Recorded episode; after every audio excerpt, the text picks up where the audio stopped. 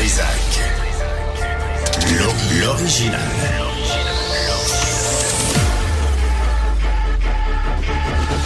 Du Trisac. Votre plaisir coupable. C'est même que ça marche, hein? Bing, bang, boom, bam. Euh, Let's go. On prend la place de l'autre. Ou la chaise est chaude, par exemple. C'est rare. Absolument, je change de chaise parce qu'il y a comme, pas nécessairement des odeurs, mais des chaleurs. Puis je, je trouve pas ça très particulièrement invitant. Aujourd'hui, euh, on va parler des cimenteries un peu plus tard euh, à l'émission. Mais euh, tout d'abord, je veux, j'a- j'accueille Frédéric Drouin, qui est étudiante au programme de bioéthique à l'Université de Montréal. Frédéric, bonjour. Euh, Bienvenue, approchez-vous du, du micro. Euh, et j'ai lu ça dans le 2 janvier dans le National Post. J'ai je me suis fait pogner la face un petit peu comme ça parce que ça annonce les, quoi, des utérus artificiels. C'est presque, c'est devenu réalité. Euh, est-ce qu'on, est-ce qu'on est rendu capable d'amener un fœtus à terme à l'extérieur du corps? d'une femme ou euh, je pense que c'est des, des porcelets qui ont utilisé jusqu'à maintenant là. Oui. Euh, euh, expliquez-nous le, le concept là. C'est ça se passe à Toronto d'ailleurs. Oui, ben exactement. Euh, Pour l'instant, il y a des euh, prototypes d'utérus artificiel qui se développent. Il y en a dans certains pays comme les Pays-Bas, Australie. Il y en a au Canada, comme vous avez dit, à Toronto. On est sur des sujets animaux pour l'instant dans les pays que je viens de nommer. Les plus avancés en matière, c'est les États-Unis, euh, à l'hôpital euh, pour enfants de Philadelphie.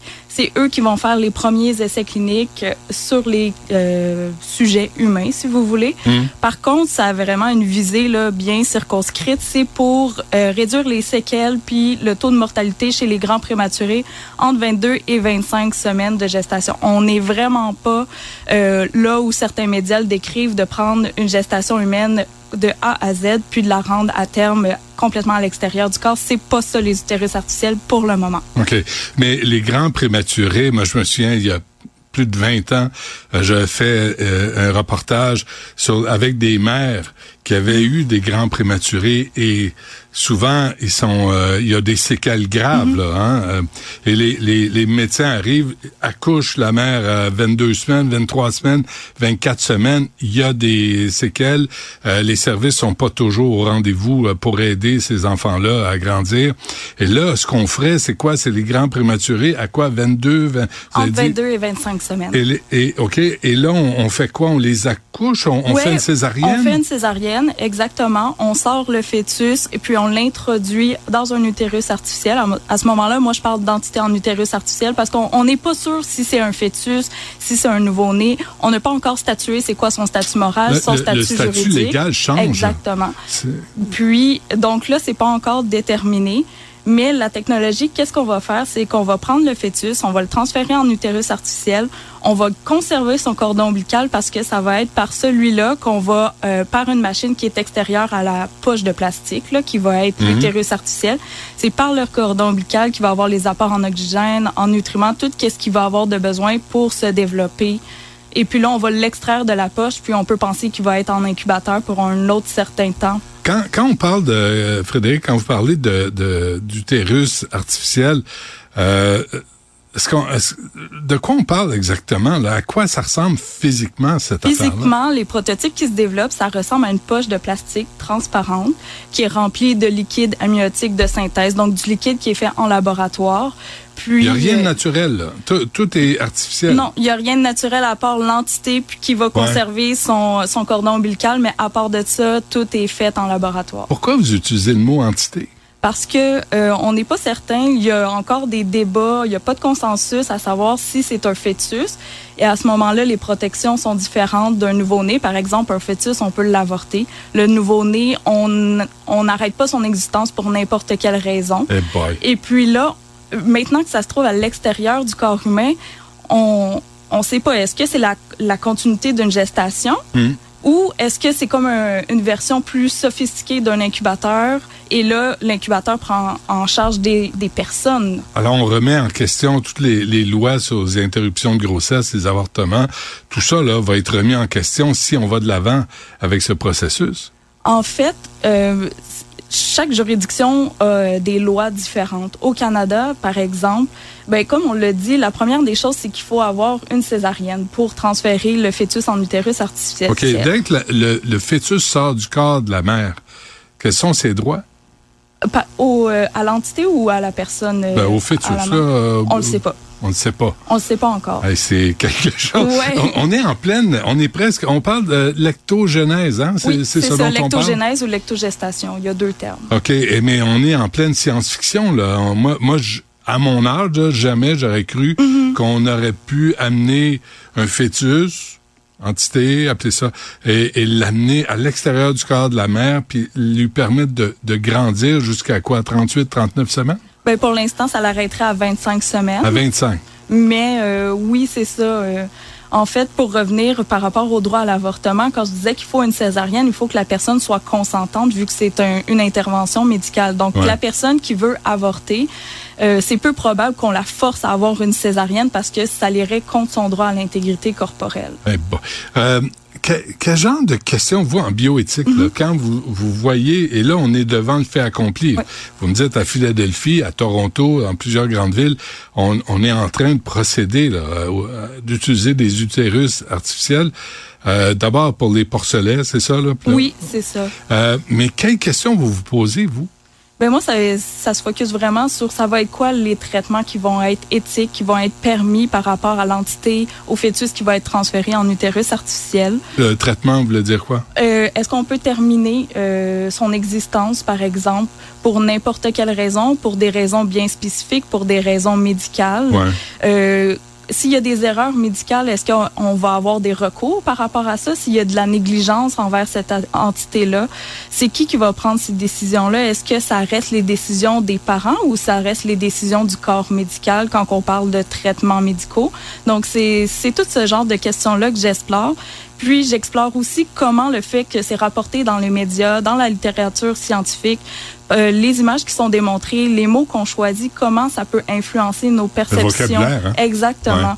Donc, euh, comme l'exemple que je reprends, euh, on parle-tu de fœtus, on parle-tu de nouveau-né parce qu'il y a vraiment des protections qui sont associées aux deux puis qui sont vraiment différentes. Est-ce que vous savez si euh, c'est jusqu'à maintenant là, ce, sur quoi les animaux sur lesquels on a fait cette expérience, s'il y a eu des anomalies, s'il y a eu des, des séquelles ou des difformités quelconques? Euh, il y en a eu. Par contre, euh, là, euh, l'équipe des États-Unis à Philadelphie, là, euh, ils disaient qu'il y avait assez de preuves comme quoi leur prototype sur les moutons fonctionnait et donc qu'ils passeraient là, très très prochainement sur les êtres humains. Par contre, on peut pas savoir. Il faut faire le test sur les êtres humains parce que c'est pas exactement la même biologie. Un mouton, un porc, une souris, un, un être humain. Mais est-ce qu'on doit faire le test? Est-ce qu'on joue là? Puis moi, je, mm-hmm pas un religieux zéro, là, mais est-ce qu'on joue avec la nature? Est-ce qu'on va trop loin? Ben c'est vraiment une bonne question. C'est une question à se poser en tant que société.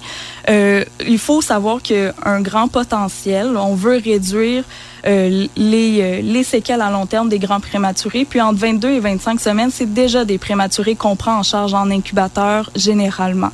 Donc le potentiel, il est là. Les risques, dans la recherche en éthique, il faut tout le temps euh, balancer le potentiel, les bénéfices avec hmm. les risques.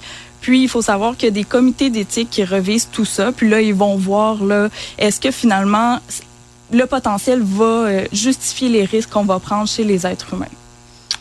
Parce que, je, je, Frédéric, je ne veux, pas être cruel, là, mais mm-hmm. il n'y a pas de pénurie d'êtres humains sur la planète. Là. Mm. Non, c'est pour ça qu'on cherche pas à en créer plus. On cherche à apprendre, à, améliorer exactement ceux qui vont déjà être là de toute façon. Hmm. C'est, est-ce qu'il y a des dangers d'arriver à créer des utérus, euh, d'entrer dans ce monde, le lectogenèse ou lectogestation? Est-ce qu'il y a, est-ce qu'il y a des, des dangers de dérapage? Il faut savoir que qu'est-ce qui est possible avec la technologie, ça ne veut pas nécessairement dire que c'est permis sur le plan légal. Donc, c'est toujours encadré.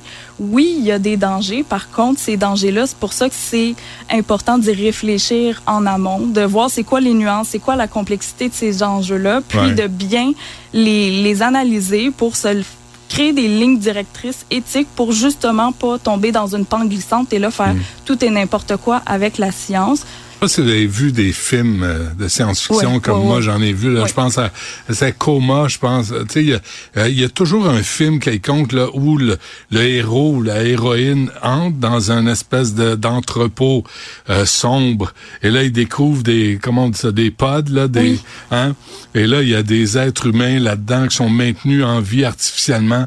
Ça fait peur, mais est-ce que c'est ça vers quoi on s'en va? Ça fait peur, mais c'est vraiment du domaine de la science-fiction. C'est pas vers là qu'on s'en va, du moins pour le moment. Puis il faut savoir aussi qu'il y a vraiment beaucoup d'enjeux juridiques. Il y a des politiques qui interdisent euh, la recherche sur les embryons au-delà de 14 jours. Ça, ça peut être un frein à la recherche. Et donc, Qu'est-ce que ça change? ça change que si on veut faire euh, des utérus artificiels qui partent de- du début de la gestation jusqu'à la fin, il va falloir faire des, des études sur les sujets, sur les embryons.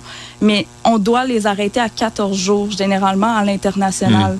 Donc, si on les arrête à 14 jours, il n'y a pas moyen de savoir pour la suite qu'est-ce que ça va faire. de comment de partir un- une, une grossesse Mm-hmm. euh, à l'extérieur du corps de la femme. On est obligé, là, euh, pour le moment, cette exception, pardon, de l'arrêter avant 14 Il jours. y a des pays voyous qui respectent pas ces euh, ces conditions-là? J'imagine, moi, je me concentre plus sur le cas du Canada, puis je Ouais. sais que c'est très bien encadré. Puis il y a aussi des défis technologiques. Les scientifiques, et les chercheurs qui travaillent sur le- les prototypes, ils disent que ça serait peu probable qu'on puisse rendre le prototype assez petit, assez miniature, parce que les, euh, les manipulations vont être rendues trop complexes à faire. Parce qu'on se rappelle que c'est via le cordon ombilical, puis là, quand les vaisseaux sont rendus tellement petits, euh, alors là, ça, ça pose un autre enjeu. Puis, faut savoir que dans la société, c'est vraiment pas tout le monde qui est d'accord avec ça. Donc, quand il va y avoir des consultations, on va prendre en compte aussi les euh, qu'est-ce que la société veut ou ne veut pas.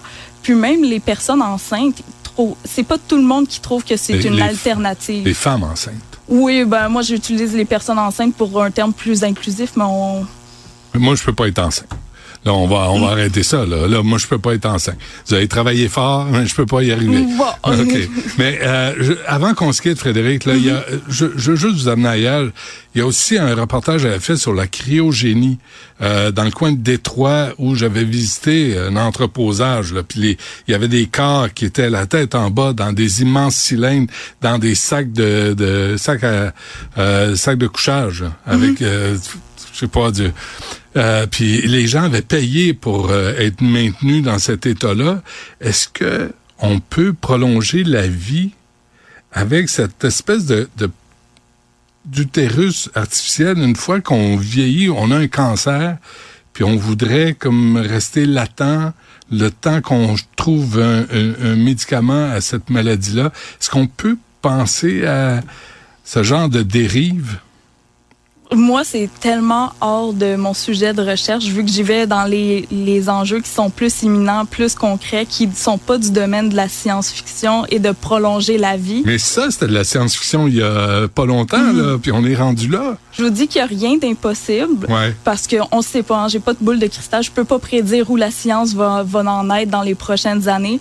Par contre, moi, je trouverais ça assez inquiétant, puis assez- peu probable que ça se développe. Par contre, comme je vous dis, je sais pas où ça s'en va parce que moi, je me situe vraiment au début de la vie. Je regarde pour les grands prématurés, donc à l'autre extrême de la vie pour préserver la longévité. Euh, ça fait pas partie de mon sujet de recherche. Ah, je comprends. Mais et, et même à 25 semaines, un grand, un grand prématuré peut avoir une vie normale. Parce que c'est ça aussi Oui. la question éthique là-dedans. Là. Hein?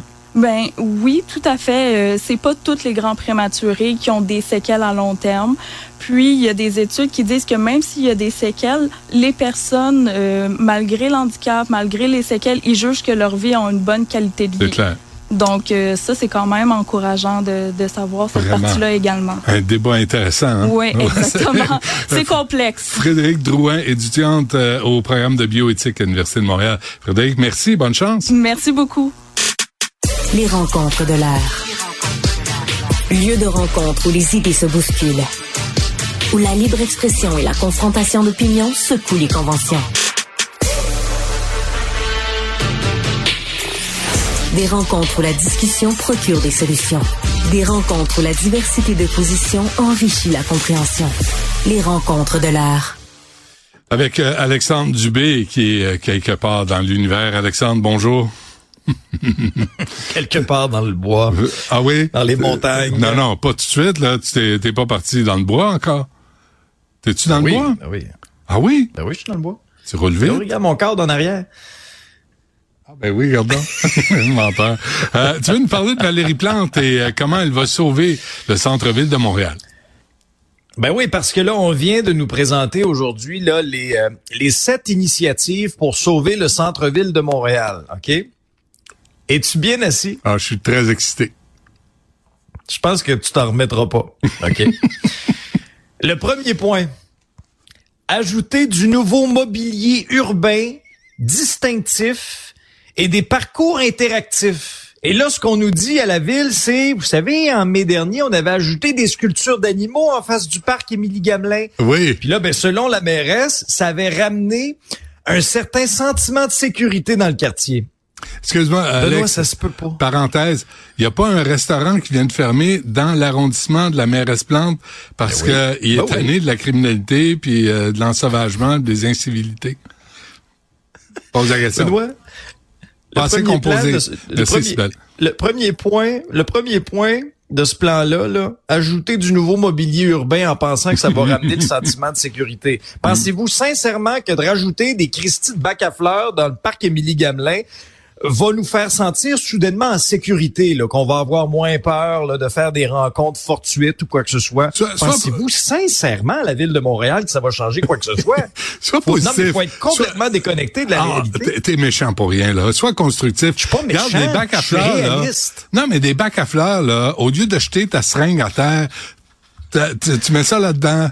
Ta plante dans le bac Ta à fleurs. plante dans le bac à fleurs, puis là, les préposés. Ah, fou. ben, moi, j'essaie de voir le beau côté des choses. Ben oui, ben oui, ben oui. OK, t'en as tu six autres? Benoît... C'est quoi les autres? Ah oui, j'en ai, j'en ai six autres. OK, on va y aller. Bon, désigner le, désigner le quartier latin comme le quartier de la francophonie. Bon. Ah, pas, pas Là, on parle désigner- aussi de pas- création. Pas Crescent. Pas, pas dans le coin de Crescent, là, la, pas Stanley Non, non. Crescent, pas la, la montagne, pas, c'est pas là la francophonie. C'est Non. juste Non, c'est le quartier latin. Oui. Après ça, création de deux nouveaux quartiers dans les secteurs des Faubourgs et de Bridge Bonaventure. Consolider le positionnement du centre-ville dans les secteurs des technologies, de la santé et des industries culturelles créatives. Créer de meilleurs liens entre les quartiers et mettre sur pied une zone priorité piétonne dans le vieux Montréal. Améliorer la propreté des espaces publics, ça on va leur donner là. Est-ce que, est-ce que je, je- est-ce que je- je, je je sois t'arrête, là. je t'arrête, Alex, là. Tu viens de dire une chose, puis je pense que tu t'es pas rendu compte de l'ampleur. Priorité piétonne, ça veut dire qu'on ferme les rues aux voitures. Ouais, mais c'est déjà le cas. On, ver- on verra pas la différence, ça gramouille. on verra peut-être pas une grande différence. Là, c'est le vieux Montréal. T'as bien raison. Et en plus de miser sur la propriété, on veut prioriser les investissements au sein des édifices existants pour renverser la tendance à la hausse des taux d'inoccupation. Je veux pas jeter le bébé Claude Dubin. Il y a certaines idées intéressantes là-dedans au niveau de la propreté. Oui, il est à peu près temps parce que, je veux dire, Ça euh, prend si vous circulez moindrement à Montréal, vous avez pas juste croisé, euh, vous avez pas juste croisé des belles choses. Vous avez certainement vu parfois des, des, des sacs de poubelles là, enta- euh, entassés le, le long des rues, puis qui restent là quand même assez longtemps. Ouais. Maintenant, pour ce qui est des édifices vacants, oui, ça, faut absolument faire quelque chose parce que euh, de plus en plus, lorsqu'on circule au centre-ville de Montréal, il y en a des édifices inoccupés, placardés, voire même à certains endroits près de la station, c'est le cas. Mais Benoît, tu sais, ramener le sentiment de sécurité, tu sais, ça passe pas par des sculptures. Là. Et T'as- il est là un peu le problème. Là. Te souviens-tu, Alex, l'entrevue j'avais faite avec euh, le père de famille qui vivait dans, je sais pas s'il vit encore dans le quartier chinois, et qui avait vu avec sa petite oui, fille ben et oui. sa conjointe un gars se faire poignarder dans le coin de Place des Mhm. Arts, qui disait qu'il devait changer de parcours chaque matin pour amener sa fille à la garderie parce qu'il y, a- il y en a qui se faisaient des blowjobs, qui prenaient de la dope, qui étaient violents, qui, tu sais, est-ce que la Plante, c'était partout dans les médias, ce, ce monsieur-là, il a été partout. CTV l'a repris, tout le monde l'a repris. Est-ce que Valérie Plante l'a rencontré? Est-ce que quelqu'un de la ville l'a rencontré pour savoir comment assurer la sécurité à, ce monsieur et à sa famille? Mais Benoît, honnêtement, si la solution de la ville, c'est de nous mettre encore des bacs à fleurs, là, on est mal pris. on est sincèrement mal pris. Non, mais on est sincèrement mal pris, tu sais. Je veux dire, euh, qu'est-ce qui est fait? Je comprends qu'il y a déjà des, initiatives qui ont été mises de l'avant pour notamment mieux aider les, personnes en situation d'itinérance. C'est correct, là. Ça va, mais tu sais, davantage de surveillance dans le quartier. Je sais pas, moi, mais des solutions, là, des idées, là, me semble qu'on en dit à, à chaque jour, là. Puis que peut-être un petit peu plus de potentiel de succès que de rajouter des bacs à fleurs puis des sculptures.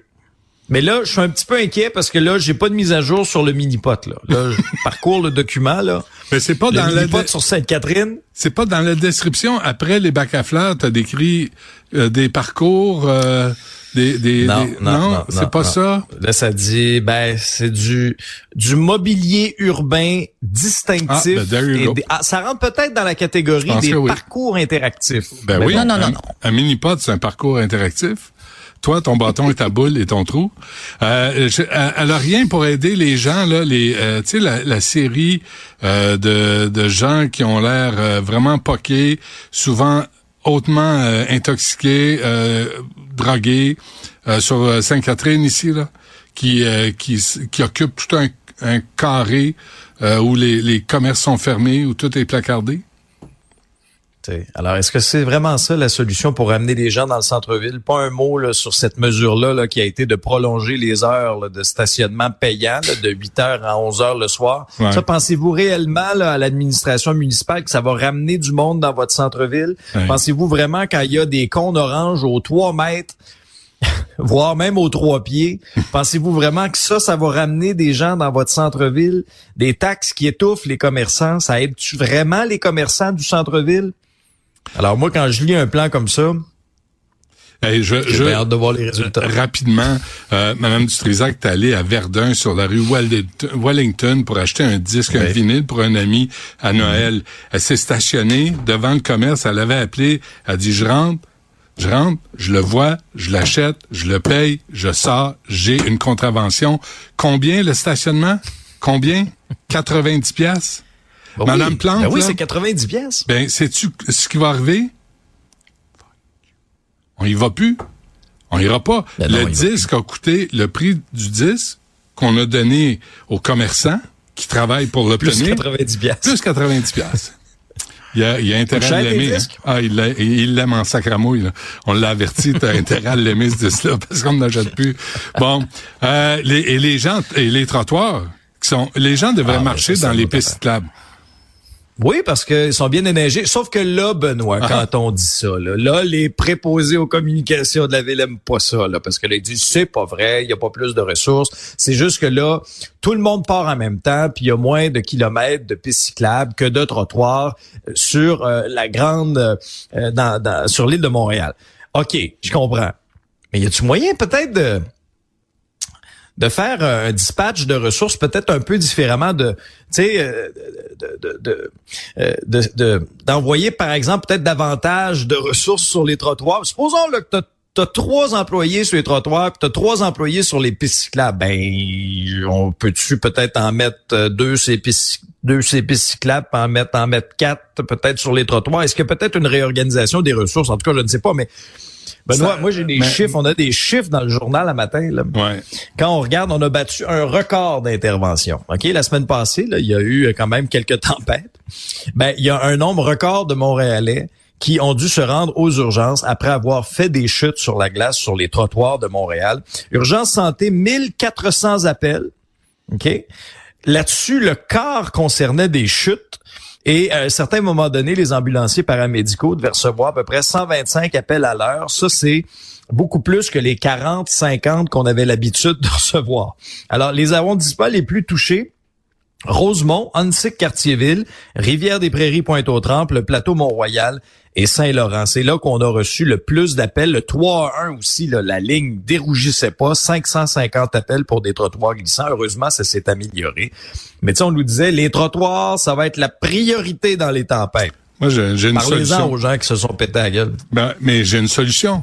Est-ce qu'on est-ce qu'on m'appelle? Est-ce qu'on est-ce qu'on me consulte? Non. Mais j'ai une solution. Pas souvent. Mettez dans la valise des aubergines qui donnent des contraventions, mettez une petite pelle. et que les aubergines, le stationnement à Montréal est tellement efficace. Là. sais, dès que tu as 30 secondes de pas payer, bang! Les amis.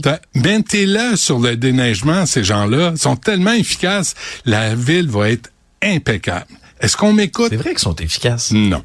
C'est ça. Mais non. Pas assez. Puiser... J'attends toujours mes, euh, j'attends toujours mes dates de cours, hein, moi, pour euh, ah oui? contester une contravention. T'es deux, trois contraventions. Sacrément. Oh, oui, question d'embourber le système municipal un peu. ouais. Euh, dernier euh, sujet, choisis-le. Laval ou Trump?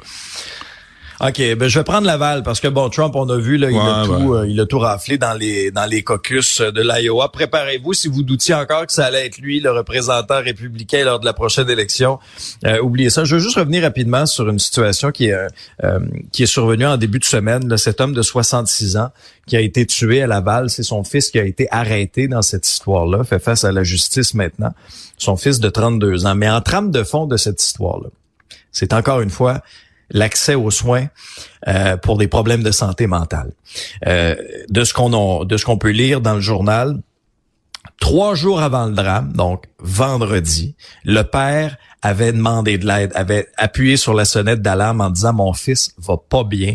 Euh, certaines informations là, qui circulaient de nos collègues disaient ben ça faisait deux semaines qu'il s'était pas lavé, qu'il était pas sorti de sa chambre et il aurait été, toujours selon ce qu'on peut lire, hospitalisé il n'y a pas très longtemps pour mm. des problèmes de santé mentale. Mm, mm. Comment ça se fait qu'encore une fois, ça arrive au Québec? Ça me semble que dans les dernières années, on en a eu beaucoup trop des cas comme ça. sais, à un moment donné, il va falloir que certaines personnes nous donnent des réponses sur justement l'évaluation euh, des, des, des, gens comme ça qui visiblement là avaient un problème. En tout cas, on verra bien la suite du procès aussi là-dessus. Mais tu sais, pourquoi mais encore les garder il y a quelqu'un, un père de famille. Oui, mais, mais Alex, non, je sais, Benoît. Est-ce qu'on peut, c'est ça, tu peux même pas obliger quelqu'un à prendre ses médicaments au Québec. Fait que tu sais, il faut peut-être arrêter de blâmer les gens qui, qui sont au premier plan là. Et c'est, ça relève pas d'eux autres ça. Tu sais, tu peux pas garder quelqu'un contre sa volonté. Fait que qu'est-ce qui arrive? On n'a plus d'hôpitaux psychiatriques. Puis sincèrement, à se promener dans le coin puis à voir ce dont tu parles, on en aurait besoin. On a besoin d'interner des gens pour les aider, pas les torturer, pour les aider. Ben, maintenant, ce sont des hôpitaux psychiatriques à ciel ouvert qu'on a. C'est ça la situation. ça s'appelle la rue Sainte-Catherine. Mais le point, le point que je veux souligner avec toi, là, c'est que pour plusieurs parents, c'est un déchirement épouvantable. Ben Parce que là, tu veux protéger, tu veux aider ton enfant, mais en même temps, ton enfant, par rapport au problème de santé qu'il a actuellement, peut représenter un certain danger. Puis c'est pas pour stigmatiser personne, c'est pas ça pantoute, là. C'est pas pour étiqueter qui que ce soit. Mais tu sais, il y a un monsieur qui est mort. Là. Il y a un homme de 66 ans qui s'est fait assassiner poignardé en pleine rue. Son fils qui a été arrêté dans cette histoire-là. Comme société, parce qu'il est temps quand même de se poser certaines questions sur l'évaluation du danger, l'évaluation du danger aussi. Puis, mais, ben, mais, tu, mais tu soulignes un point intéressant. On peut pas forcer quelqu'un à prendre sa médication puis à être soigné. Puis pense aux voisins. Des gens qui se font pense, pense aux voisins de ce gars-là. Moi, je veux bien là l'empathie, je veux bien la sympathie, je veux bien là. Mais pense aux voisins de ce type-là, les enfants qui vivaient autour. Puis s'il a tué son père, comment il se comportait avec les autres? Mais lui, lui, on peut pas. Excuse-moi là, mais tu parles de voisin, Benoît. Il y a un voisin qui a vu ce qui s'est passé en pleine rue. Là. Il y a un voisin qui a été, selon le récit, a été témoin de ça. Ah, aussi. Non. Euh, écoute, on va régler le sort du monde demain ensemble à la même heure, Alex. Euh, merci. Parfait. Salut. OK. C'est un rendez-vous. Salut.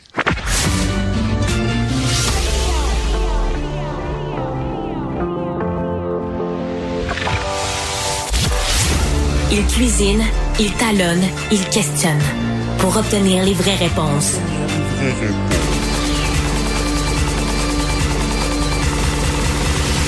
Du Trisac. J'ai avec moi un homme heureux, un homme qui est fervent de Donald Trump euh, et euh, très satisfait du résultat. Quoi? Avant de parler de Donald Trump, avant de parler de Donald Trump, il va parler de quelque chose. Tu viens de parler avec ça, Alexandre, des trottoirs. Ouais. Je suis tombé jeudi sur le trottoir. C'est vrai? Entre, je suis, je prends le métro, moi. Je suis, j'allais donner mon cours à l'université de Montréal, descends la station Université de Montréal, je monte la rue Jean-Briand. Je suis pas le seul à prendre cette rue-là. On est littéralement des dizaines ben de milliers à passer là-dessus parce qu'on se rend à l'Université de Montréal au pavillon. Pas déblayé, mal déblayé, pas de sel, rien.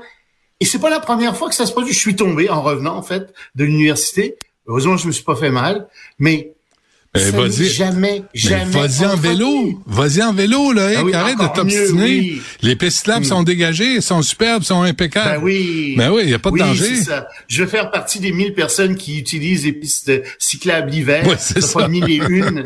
Tu sais, Ça Ouais. nous coûte 20% du budget de déneigement, mais il y a 1000 personnes qui l'utilisent. Ouais. Bravo. C'est euh, ça, c'est ça, euh, c'est la calculatrice euh, de Valérie Plante. Mais mais que mais que qu'autour les trottoirs autour de l'université de Montréal soient pas dégagés. Pas déblayé. Mais il paraît que tout va bien. Ben oui. C'est des, des trottoirs parmi les plus utilisés Ben, à je Montréal. comprends. C'est pas grave, pas déblayé. Ouais. Par En des cas, gens par bref, des gens instruits en plus. Tu sais, pas pas n'importe qui, des gens instruits. N'importe qui peut tomber. c'est pas parce que t'es instruit que tu tombes pas. Non, mais tu Même peux- si tu. Ben non, mais tu peux blesser un gros cerveau, ça vaut cher un gros cerveau. On devrait en prendre soin de nos gros cerveaux. Non, sérieusement, tous les ouais. trottoirs devraient être bien déblayés Ben partout. oui, ben oui, mais c'est ceux sûr. où pas, ceux qui sont très très passants encore plus. Mais c'est te montrer euh, quel degré d'absurdité tout ça ça atteint maintenant à Montréal. Très Ouais. mauvaise administration. Absurdité Euh, de- de- très mauvaise gestion. et compétence. Euh, manque de compétence. Euh, C'est juste de l'incompétence avec l'administration Ben oui, de Valérie Plante. Tu sais, Alexandre Ben parlait oui, de, des, des, plantes vertes, là, de mettre des, des pots de plantes, tu sais, pour euh, diminuer la criminalité ou les Et incivilités. qui vas-tu mettre, qui va, vas-tu élire plutôt que Valérie Plante? tu sais? Toi? En tout cas, Toi? moi, oui, toi? si, si je me présente, tu te présentes avec moi? Certainement. on, on va faire ça. le, le parti de Cube Radio. Euh, la- euh, écoute, Trump, Trump a, tout- a- a ramassé solide hier. C'est extraordinaire. D'un point de vue là, juste objectif, il a tout balayé. Puis j'ai regardé les résultats en 1900, euh, en 1900, en, en, en 2016. Euh, il avait perdu en 2016 l'Iowa. Ah oui? Il a tout ramassé, sauf un comté. C'est celui euh, d'Iowa City, où il y a une université. Et ça, c'est l'Iki Alley qui a gagné par un vote. c'est extraordinaire. C'est bon. C'est extraordinaire. Il a tout balayé. Alors, évidemment, euh, les gens qui disent ah ben c'est pas sûr qu'il soit nommé. Ah, ben non, écoutez, là, moi je pense que ça fait longtemps qu'il va être nommé euh, à la tête euh, du Parti républicain, candidat du Parti républicain. Euh, et attention, là, Trump maintenant a une espèce d'aura autour de lui, plus que d'homme fort, de super-héros. Il est en train de, de tout balayer, il a tout balayé en Iowa. Il va se présenter au Maine, il va probablement gagner aussi, puis un peu partout. Puis là, ça va devenir une espèce de force qu'on ne peut pas renverser. Et c'est très bon ça d'un niveau électoral parce que il y a beaucoup de gens qui hésitent, qui savent pas pour qui voter, qui vont aller du côté du plus fort. C'est toujours comme ça. Tu sais, c'est la prime allure des gens qui vont du côté du gagnant. Alors regarde bien les sondages montés pour Trump dans les prochaines semaines s'il gagne beaucoup, euh, s'il gagne par autant les investitures, ce qu'il va faire à mon avis. Euh, Biden a juste à bien se tenir. Puis c'est pas tout là. Ça va bien aux États-Unis relativement économiquement. Imagine si on arrive en récession. Parce qu'il y a beaucoup de gens qui pensent qu'il va y avoir une récession aux États-Unis dans les mois qui viennent. Alors, s'il y a une récession en plus, mais le cheval de, de, de Joe Biden est mort Ah là, ouais, complètement. Euh, puis plus que ça, les républicains vont gagner les deux chambres, c'est Mm. assez clair. Hum, hum. Non, non, c'est ça reste à voir. Hein? Prochaine étape, euh, New Hampshire. Euh, tu veux nous parler de la Corée du Nord, Loïc? Oui, parlant d'un autre dictateur, Ben. Kim Jong-un, qui a décrété que désormais leur principal ennemi c'était, attention roulement de tambour, la Corée du Sud. Ben ouais. Euh, c'est plus les États-Unis, non, c'est la Corée du Sud. Plus de réunification. Alors avant ça, on parlait de réunification entre les deux Corées. Non, c'est fini cette réunification-là. Et il sera sans pitié si jamais il y a une attaque de la Corée du Sud, euh, etc. Mais c'est un peu inquiétant, je te dirais, pour les Sud-Coréens, parce que historiquement, c'est la Corée du Nord qui a attaqué la Corée du Sud, et euh, il est peut-être assez fou pour le faire, effectivement, s'il se rend compte que les États-Unis euh, sont occupés un peu partout ailleurs dans le monde à cause de différents conflits qui surgissent, et qu'ils n'ont plus le temps d'appuyer comme ils le pourraient leurs alliés sud-coréens. Euh, ben ça pourrait laisser une chance à la Corée du Nord d'envahir la Corée du Sud. Donc maintenant, il y a de l'armement atomique est de- beaucoup plus dangereux qu'avant, dans le sens où on peut pas rentrer facilement sur son territoire euh, parce qu'il pourrait envoyer des bombes atomiques sur la tête de ceux qui le font. Donc euh, oui, euh, Kim Jong-un est devenu plus dangereux, la Corée du Nord est devenue plus dangereuse, et tout ça c'est probablement aussi le résultat de des nouveaux accords entre la Russie et la Corée du Nord. La Russie envoie probablement beaucoup de céréales, de l'argent, des céréales, parce que elle achète de l'armement de la Corée du Nord maintenant pour la guerre en Ukraine. Et donc, Kim Jong-un peut se passer des touristes sud-coréens, peut se passer d'un certain nombre d'entrées d'argent dont il avait absolument besoin auparavant. Et on voit là maintenant toute sa politique devenir de plus en plus radicale euh, à cause de ça. Merci Vladimir. Mais pourquoi faire la guerre? Tu sais, si t'es pas d'accord, laisse-les vivre vivre et laisser vivre. Là, c'est là, t'as as toutes sortes de crinqués qui, qui veulent empiéter. Tu sais, le Hamas, c'est débile profond là, qui, qui, qui tue des, des civils pour arriver à quoi? Pour exterminer tout un peuple? Ah, c'est une volonté, c'est une volonté de puissance, c'est une volonté. Non, c'est une maladie mentale. Maladie mentale. Je suis assez d'accord avec toi. Je pense pas que je pense pas que l'état psychologique de Kim Jong-un, de Donald Trump ou du Hamas soit particulièrement stable. Euh, mais Trump, c'est pas des grands génies stables. Mais donne ça à Trump. Il a fait, il a mené aucune guerre pendant son mandat. Aucune guerre, Trump. Non, il a mené aucune guerre. Ben- euh, il a juste bombardé euh, avec euh, des bombes. Lorsque Xi Jinping était là, il a tué quelques personnes en Afghanistan, quelques dizaines de personnes avec une super bombe conventionnelle, on s'entend. Mais effectivement, il n'a pas tué, il a pas tué trop de monde. Mais remarque que Biden non plus. Hein. Euh, Biden a juste répondu à des choses qui arrivaient. Il, y a, Biden, s'est retiré de l'Afghanistan. Ouais. Il, il, est en train de se retirer du monde, Biden. Ben c'est Biden. Mais, mais, mais Biden non plus, tu sais. Euh, non, non. Euh, les, les, euh, Trump a fait à partie aucune guerre, mais euh, il a fait drôlement mal à la population américaine, par exemple, avec les, les, impôts qu'il a ôtés aux riches, etc. Puis le démantèlement de l'État. Mais ça, c'est une pratique républicaine connue. Tu sais, les riches, euh, Ronald Reagan a fait la même chose. Euh, les, les du monde. Les églises euh, en, en, Russie se vident. Oui, je, oui, je voyais que tu avais un sujet, tu parlais des églises. Il n'y a pas grand monde dans les églises en Russie. Il y avait que 2% de la population qui allait dans les églises avant la pandémie. Et maintenant, avec les nouvelles statistiques, on s'aperçoit qu'il n'y a plus que 1% de la population qui y va. Donc, ils ont perdu 50% de leurs fidèles qui allaient à l'église. Pourquoi? Ben, d'abord, la pandémie. À cause de la pandémie, ils ont cessé d'aller à l'église. Puis, ils ont vu qu'il n'y avait pas grand-chose qui changeait dans leur vie, probablement. Donc, ils ont, ils ont continué à ne pas aller à l'église. Mais d'autre part, et c'est ça qui est très intéressant, euh, l'église orthodoxe est très pro-Poutine, très pro-guerre en Ukraine, et on demande maintenant aux, euh, aux, religieux de prononcer des prières en faveur de la victoire de la Russie sur l'Ukraine. Or, il y en a qui refusent de faire ça. Il y en a beaucoup qui défroquent à cause de ça. Il y en a un qui est très connu, qui vient euh, d'être rejeté en dehors de l'Église orthodoxe parce que justement, il refusait de faire une prière en faveur de la victoire de la Russie en Ukraine. Et donc, on voit ici que c'est un élément qui montre combien la population est vraiment pas contente hmm. de ce qui se produit. Certainement, il y a la pandémie, mais il y a aussi la position de l'Église orthodoxe russe dans, face à l'Ukraine qui fait en sorte qu'elle a perdu beaucoup, beaucoup de fidèles. Bon, euh, va t'acheter des crampons? Hein, parce que l'hiver est pas fini à Montréal. Hein. C'est, c'est pas ça que Gérald Tremblay avait dit. Euh, à un moment donné, tu viens-tu? Achetez-vous des crampons. ou un sac de sel, tiens, puis je vais, je vais lancer du sel devant moi à mesure que j'avance. Comme des confettis à un mariage, tiens. Bon, Exactement, Merci Loïc, on se reparle demain. La rencontre Martino du Trisac. Ah, ça, ça regarde mal. Ça regarde mal. Il commente l'actualité dans le calme et la sérénité. Arrête de te plaindre, arrête de chialer. Une génération de flambous, de mollassons. Des propos sérieux et réfléchis. Tu me niaises-tu? Ben oui. Brut de bouche. la sagesse en bouteille. Ah, boy, Richard, t'as ouvert le journal, T'as vu les coachs? Moi, je fais un appel aux parents ce matin, là. Euh, moi, j'ai, j'ai, deux jeunes, là, ils font des sports, puis mon gars joue au baseball. Des fois, je le laisse pour la pratique, puis j'insinue rien pour les coachs. Tu sais, souvent, les gens donnent leur temps, font du bénévolat, euh, s'impliquent auprès des jeunes. Mais là, on est rendu qu'on devient soupçonneux on est rendu, il faut surveiller tout le monde. Puis là, t'es rendu que le danger, c'est la chasse aux sorcières.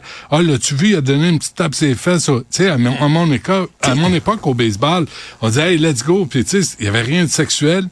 Là, c'est rendu, parce que si t'es surveilles, ça devient méfiant. Puis si t'es surveilles pas, ben, t'as des trous de cul comme ceux-là Là, c'est Chaillé, c'est quoi son nom, là, au prof de karaté? J'espère qu'on va fermer son école à lui. Lui, là, 61 accusations. J'avais un ami qui était enseignant au cégep. Puis il dit, enseignant au cégep, puis lui, il, était proche de ses élèves. Ses élèves l'aimaient, puis il était correct. Puis tu sais, des fois, ça peut t'arriver, tu as une élève, mettons, elle a un problème, elle est enceinte, mettons. C'est pas ça va se faire avorter, puis tout ça. Elle veut pas en parler à ses parents. Elle a confiance à son professeur. Il dit, avant, elle venait dans mon bureau, mettons, une élève comme ça venait dans mon bureau, je fermais la porte. Je fermais la porte. Puis là, elle pleurait. Puis là, elle me racontait sa vie. Puis là, on discutait ensemble. Fini. Il dit maintenant, c'est fini ça. Je ne ferme plus jamais la Ah, porte quand je suis avec une élève. Ouais. C'est ça qui est plate. C'est que le monde, les gens qui sont corrects, qui sont respectueux des lois, tout ça, Mm. eux autres payent pour toutes les Christy de crosseurs comme ça. Mm. C'est ça qui est mais, chiant. mais donc, euh, un appel aux parents, là, vérifier, surveiller. Si vous le sentez, on a tous un radar, hein? On a un radar, là. Il y a des fois, là, il y a une tête de, tu sais, des profs de karaté, de même, là, qui se pensent des, des super-hommes, là. Tu sais, qui font des, Ah oui. qui peuvent euh, couper une courgette avec leurs mains, là, dans une cuisine. Tu sais, il y en a, là, qui font des tripes de pouvoir parce qu'ils sont capables de faire la split, puis ils font rien d'autre dans la vie, là, juste du karaté ou de, de- du kung-fu, ben, euh, Mais tu sais, c'est parce que le rapport aussi, c'est c'est- vraiment insidieux parce que le rapport entre un entraîneur puis son athlète, c'est très près.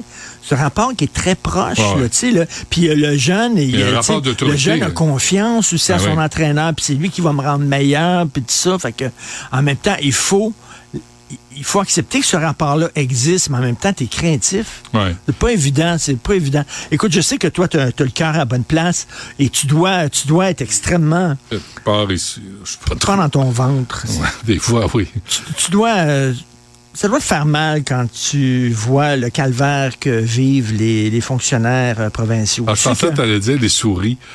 les fonctionnaires provinciaux, ils doivent, ils doivent euh, euh, faire deux jours par semaine au bureau. Oh, Puis ils sont pas contents. ben là. Ils sont pas contents et disent, ça, c'est le gouvernement qui nous oblige à faire ça. Puis ils disent deux jours par semaine au bureau. Nous autres, non, on voudrait faire plus de télétravail. T'imagines que deux, deux jours par semaine, Benoît, pense à ça. Ils doivent se lever, Hmm. prendre leur douche, s'habiller, Se brosser les dents quelque part là-dedans? peut-être se brosser les dents, peut-être. Marcher jusqu'à leur char, puis aller là-bas. C'est c'est dur ce qu'on leur demande. Hmm. C'est dur. Mais là, il y a quoi? Il va y avoir une grève? Il va y avoir une protestation? Ben, pas une grève parce que tu es obligé de, de te rendre au piquetage. Non, non, tu veux pas Tu ça. peux pas faire de Non, tu fais en télétravail. Tu fais une grève en télétravail. En télégrève. Est-ce que c'est possible, ça, Faire une, télé- télégrève? Une télégrève. T'es chez vous, tu fais rien. T'es devant ton écran. Fuck off. Fuck off. Tu travailles pas. Mais, mais tu vas, tu seras pas payé. Ah, OK, c'est correct. OK, je vais le faire. Hey, Christy, là, c'est rendu, là, c'est- un, sujet de discorde entre les fonctionnaires. Écoute, là, euh, tu sais, on leur a dit, là, euh, Parce qu'il n'y a plus de patron, euh, Richard. C'est ça. Ils veulent être à maison. Non, mais il n'y a plus de patron. Chacun est son propre patron. Puis quand un patron te dit quelque chose, tu l'ignores. C'est rendu comme ça. Il y en a qui s'imposent. Il y en a qui, qui sont encore rough. Mais, en général, les patrons devraient comprendre qu'ils doivent là- se soumettre aux employés. mais là, les gens là, disent, ah, être professeur, être infirmier, être policier, c'est trop exigeant, ça demande trop. Non, ça m'intéresse plus. Donc, il y a des pénuries de main-d'œuvre dans ces jobs-là, les jobs exigeants. Parce qu'on les a Et là, et là ils Ouais. sont fonctionnaires. Ouais. Puis même là, même là, trois jours à la maison se passer. Ouais. Ils veulent quatre jours à la maison. il y a comme un équilibre à trouver. Il y a un équilibre à trouver, genre, excuse-moi, là, la job nécessite que tu sois présent physiquement. Fin de la discussion. Ou euh, on va s'entendre, tu peux le faire en télétravail, mais il faut que tu prouves que la production est là, par exemple. Tu n'es pas là, tu n'es pas chez vous pour faire des brassées pour pogner le cul. Fait que là, tu peux voir. Il y a, il y a flexibilité.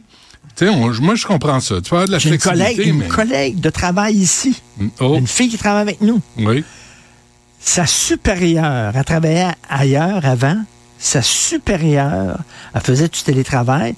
Puis eux autres, ils, ils regardent si ta souris bouge. Tu vois, ils voient, y a-tu, es-tu. Fait qu'elle a mis comme un, elle a mis sa souris, elle l'a collée sur, tu sais, les, les, les, les, les, les, euh, les- les- les aspirateurs Oui. robots. Oui. Tu comprends? Qui se Oui. promènent dans la maison. Elle a mis sa souris dessus.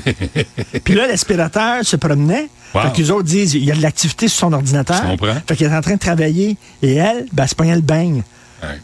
Mais il y a toujours c'est- des exemples de mauvais employés, il y a des mauvais patrons.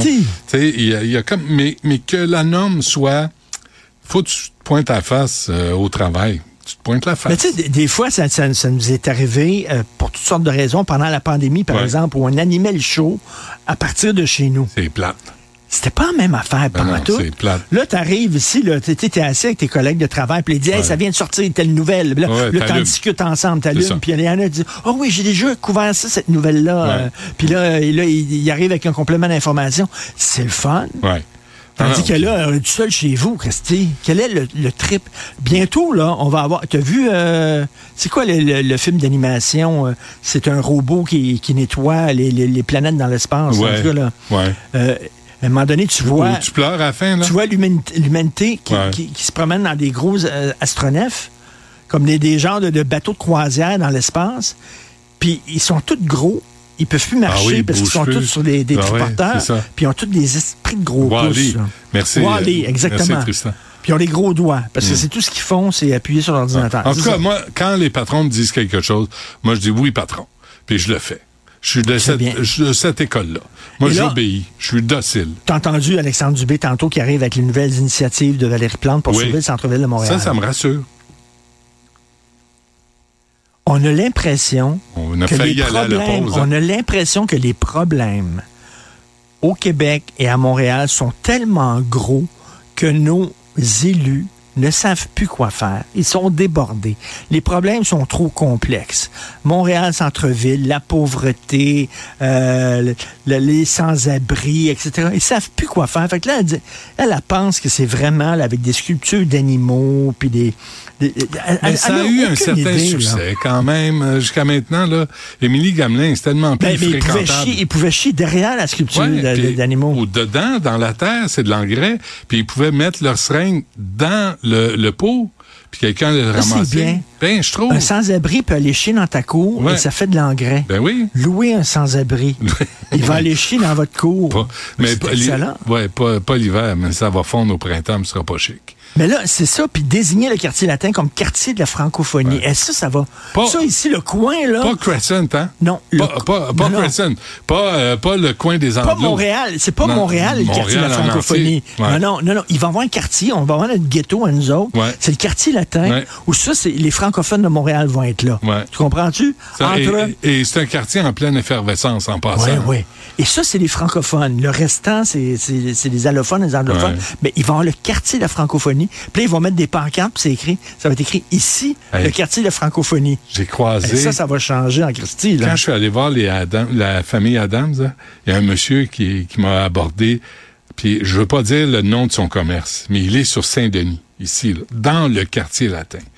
Puis, euh, puis avant, il était sur Ontario, maintenant il est sur euh, Saint-Denis, peut-être que ça dit quelque chose, mais il me parlait à quel point la ville était toujours dans les jambes des commerçants. Puis les commerçants veulent pas mettre le feu, là.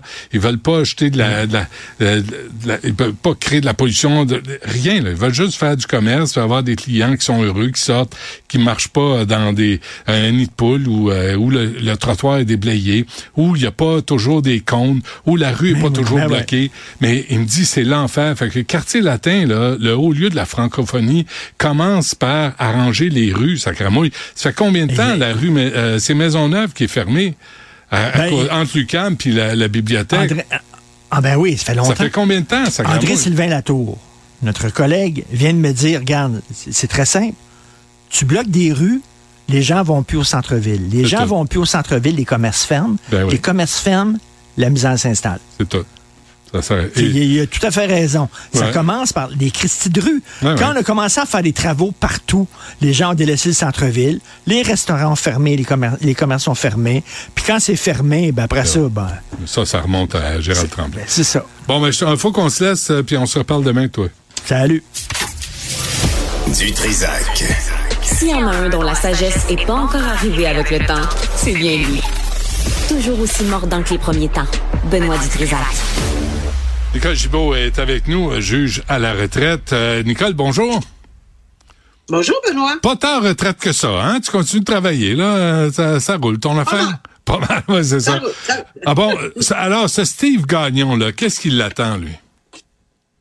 Ben, Steve Gagnon, ce qui euh, on peut pas euh, oublier ce drame à Amkoui, alors qu'avec son véhicule qui a été utilisé comme qu'on prétend avoir été utilisé comme un, camion bélier, là, communément euh, appelé, a fauché euh, des, des, des personnes qui tout simplement marchaient euh, sur la rue.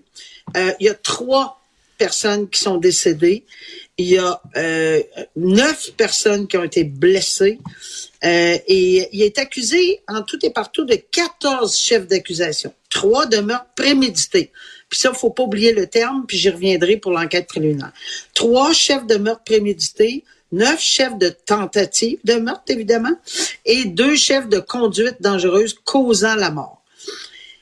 Euh, ça, on n'oubliera jamais euh, ce- ce- cet événement-là et on n'oubliera jamais non plus, euh, bon, quand ils l'ont rentré au palais de justice, il y avait des photos, là, puis c'était assez... euh, euh, tu sais, il y a beaucoup, beaucoup d'émotions, on en convient là-dedans, là, parce qu'il y a beaucoup de familles qui ont été euh, euh, heurtées, je parle pas physiquement, mais blessées, ils ont perdu des gens. La communauté, c'est pas une, une immense communauté, donc euh, tout le monde se tient là-dedans. Et là, c'est le début de l'enquête préliminaire. L'enquête préliminaire, c'est quoi? C'est un, c'est, c'est- simplement, c'est un petit procès avant le procès. Mais sur quel chef d'accusation est-ce qu'on aura un procès? Parce que il est évidemment présumé avoir euh, causé la mort euh, par meurtre premier degré. C'est pour ça que je dis que je vais, j'étais pour revenir là. Meurtre premier degré là, c'est que il y a des critères à respecter. C'est-à-dire de propos délibérés et euh, évidemment prémédité, là, orchestré puis organisé. Mais pour ça, il faut qu'il y ait une preuve solide. Qu'est-ce qu'on a comme preuve solide? Comment les témoins, parce que ça il faut, faut avoir retrouvé quelque chose en quelque part, là, j'imagine. On va le voir à l'enquête préliminaire. C'est très important pour les deux parties. Puis là, je dis bien pour les deux parties, pas juste pour la défense. C'est important pour la couronne aussi parce qu'on veut tester la preuve. Tester la preuve veut dire tester les témoins, entre guillemets. Comment ils sont solides? Comment, comment ils répondent aux questions? Que- Quel est leur souvenir? Parce que c'est plus contemporain que dans un procès qui va être éventuel là, dans l'avenir. Euh, mais là, c'est assez euh, légèrement plus contemporain. Donc, on veut tester leur, euh, pas la crédibilité. Je pense pas qu'il y a personne qui va aller là-dessus, là, nécessairement. C'est permis, mais je veux dire que c'est pas nécessaire d'aller là-dessus non plus si on n'a pas besoin. Mais qu'est-ce qu'ils veulent 30 tester? Mais, va- mais qu'est-ce qu'ils veulent tester? ben, c'est parce que, tu sais, on veut savoir c'est quoi leur mémoire des événements parce que un procès pour meurtre euh, premier degré, pour tentative de meurtre, c'est un casse-tête. On le répète, c'est comme ça qu'il faut le voir. Alors, chaque pièce du casse-tête, c'est la couronne qui doit en faire la preuve hors de tout doute raisonnable. Et dans la preuve du casse-tête de la couronne, faut que le meurtre prémédité soit clair, net, précis. Sinon, les instructions au juge, du juge pourraient aller à autre chose, meurtre 2, puis etc. On veut pas ça. On veut savoir si la preuve qu'on a, parce qu'on la connaît pas, nous, la preuve. On sait qu'il y a des gens qui sont décédés. On sait qu'il y a des gens qui ont été blessés. Mais le détail de cette preuve-là pour amener à la conclusion des, des, des infractions qu'on a déposées, ça, c'est un autre paire de manches. Alors, puis aussi, euh, je, je reviens là-dessus, c'est important. S'il y a quelque chose qui flanche le moindrement, s'il y a quelque chose qui, dans le témoignage ou dans la preuve comme telle, eh, bon, pour un ou pour l'autre des procureurs est un peu euh, chambranlant, on peut toujours ouvrir des discussions entre les procureurs pour voir qu'est-ce qui serait le mieux pour la couronne, parce qu'on veut pas aller se cogner le nez sur quelque chose devant le jury. Ouais. Qu'est-ce qui serait le mieux pour la défense? Puis c'est sûr qu'il y a une ordonnance de... Pour les deux, je parle. Puis c'est sûr qu'il y a une ordonnance. Et les victimes là-dedans, et toutes les familles sont là, c'est ces gens-là qui mais vont témoigner. C'est ces gens-là qui ont vu les événements. ça s'est passé Alors, quand, ça, dans- à? C'est là, là. Non, non, La- mais l'enquête- non, non, l'événement là, quand quand il a foncé dans dans la foule, ça remonte à quand? C'est l'an dernier, je pense, à peu près à ce temps-ci. Ok, euh, explique-moi une chose. Si le souvenir des événements est si important, pourquoi ça prend un an avant de parler à tout le monde, de, s- Ouais. de vérifier auprès de tout le monde? Parce que tu sais, la mémoire, c'est une faculté qui oublie. Fait que pour si Ouais. c'est si important, Je- pourquoi ils le font pas le mois même Ben, c'est sûr que ça serait dans l'idéal. On poserait la question au ministre de la Justice, puis pour les palais de justice, puis toutes les, raisons qu'on a, toujours parce qu'il y a des délais, parce qu'on n'a pas ci, parce qu'on n'a pas ça. Mais je dois te dire qu'à l'enquête préliminaire, puis pour la preuve, on a campé la preuve euh, dans, dans les semaines, dans les jours, dans les heures, parce que les enquêtes là, sont faites, sont pas faites trois mois puis un an après. Là. Alors, on a campé, on a enregistré, on a écrit, on a fait ça. Ça, c'est sûr, c'est des aides mémoire et ça, ça revient régulièrement. Mais c'est sûr que du détail, souvent, on peut en oublier. Mais le détail n'est pas d'une importance capitale dans un, palais de justice.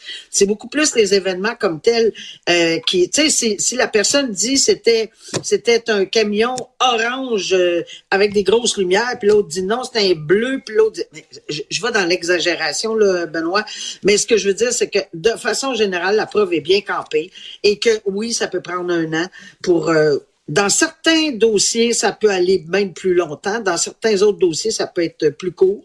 Mais, mais, euh, mais ils ont pris les ils ont pris les témoignages, les déclarations, tout ça, ça a été enregistré. Oh, oui. C'est ça. Ah oui, oui, oui. oui, Les témoignages sont... Euh, oui, oui. Ça, ça c'est du côté policier. Euh, la, parce que du côté policier, puis des enquêteurs, puis des, des spécialistes en scène de crime, etc., ça, c'est tout fait.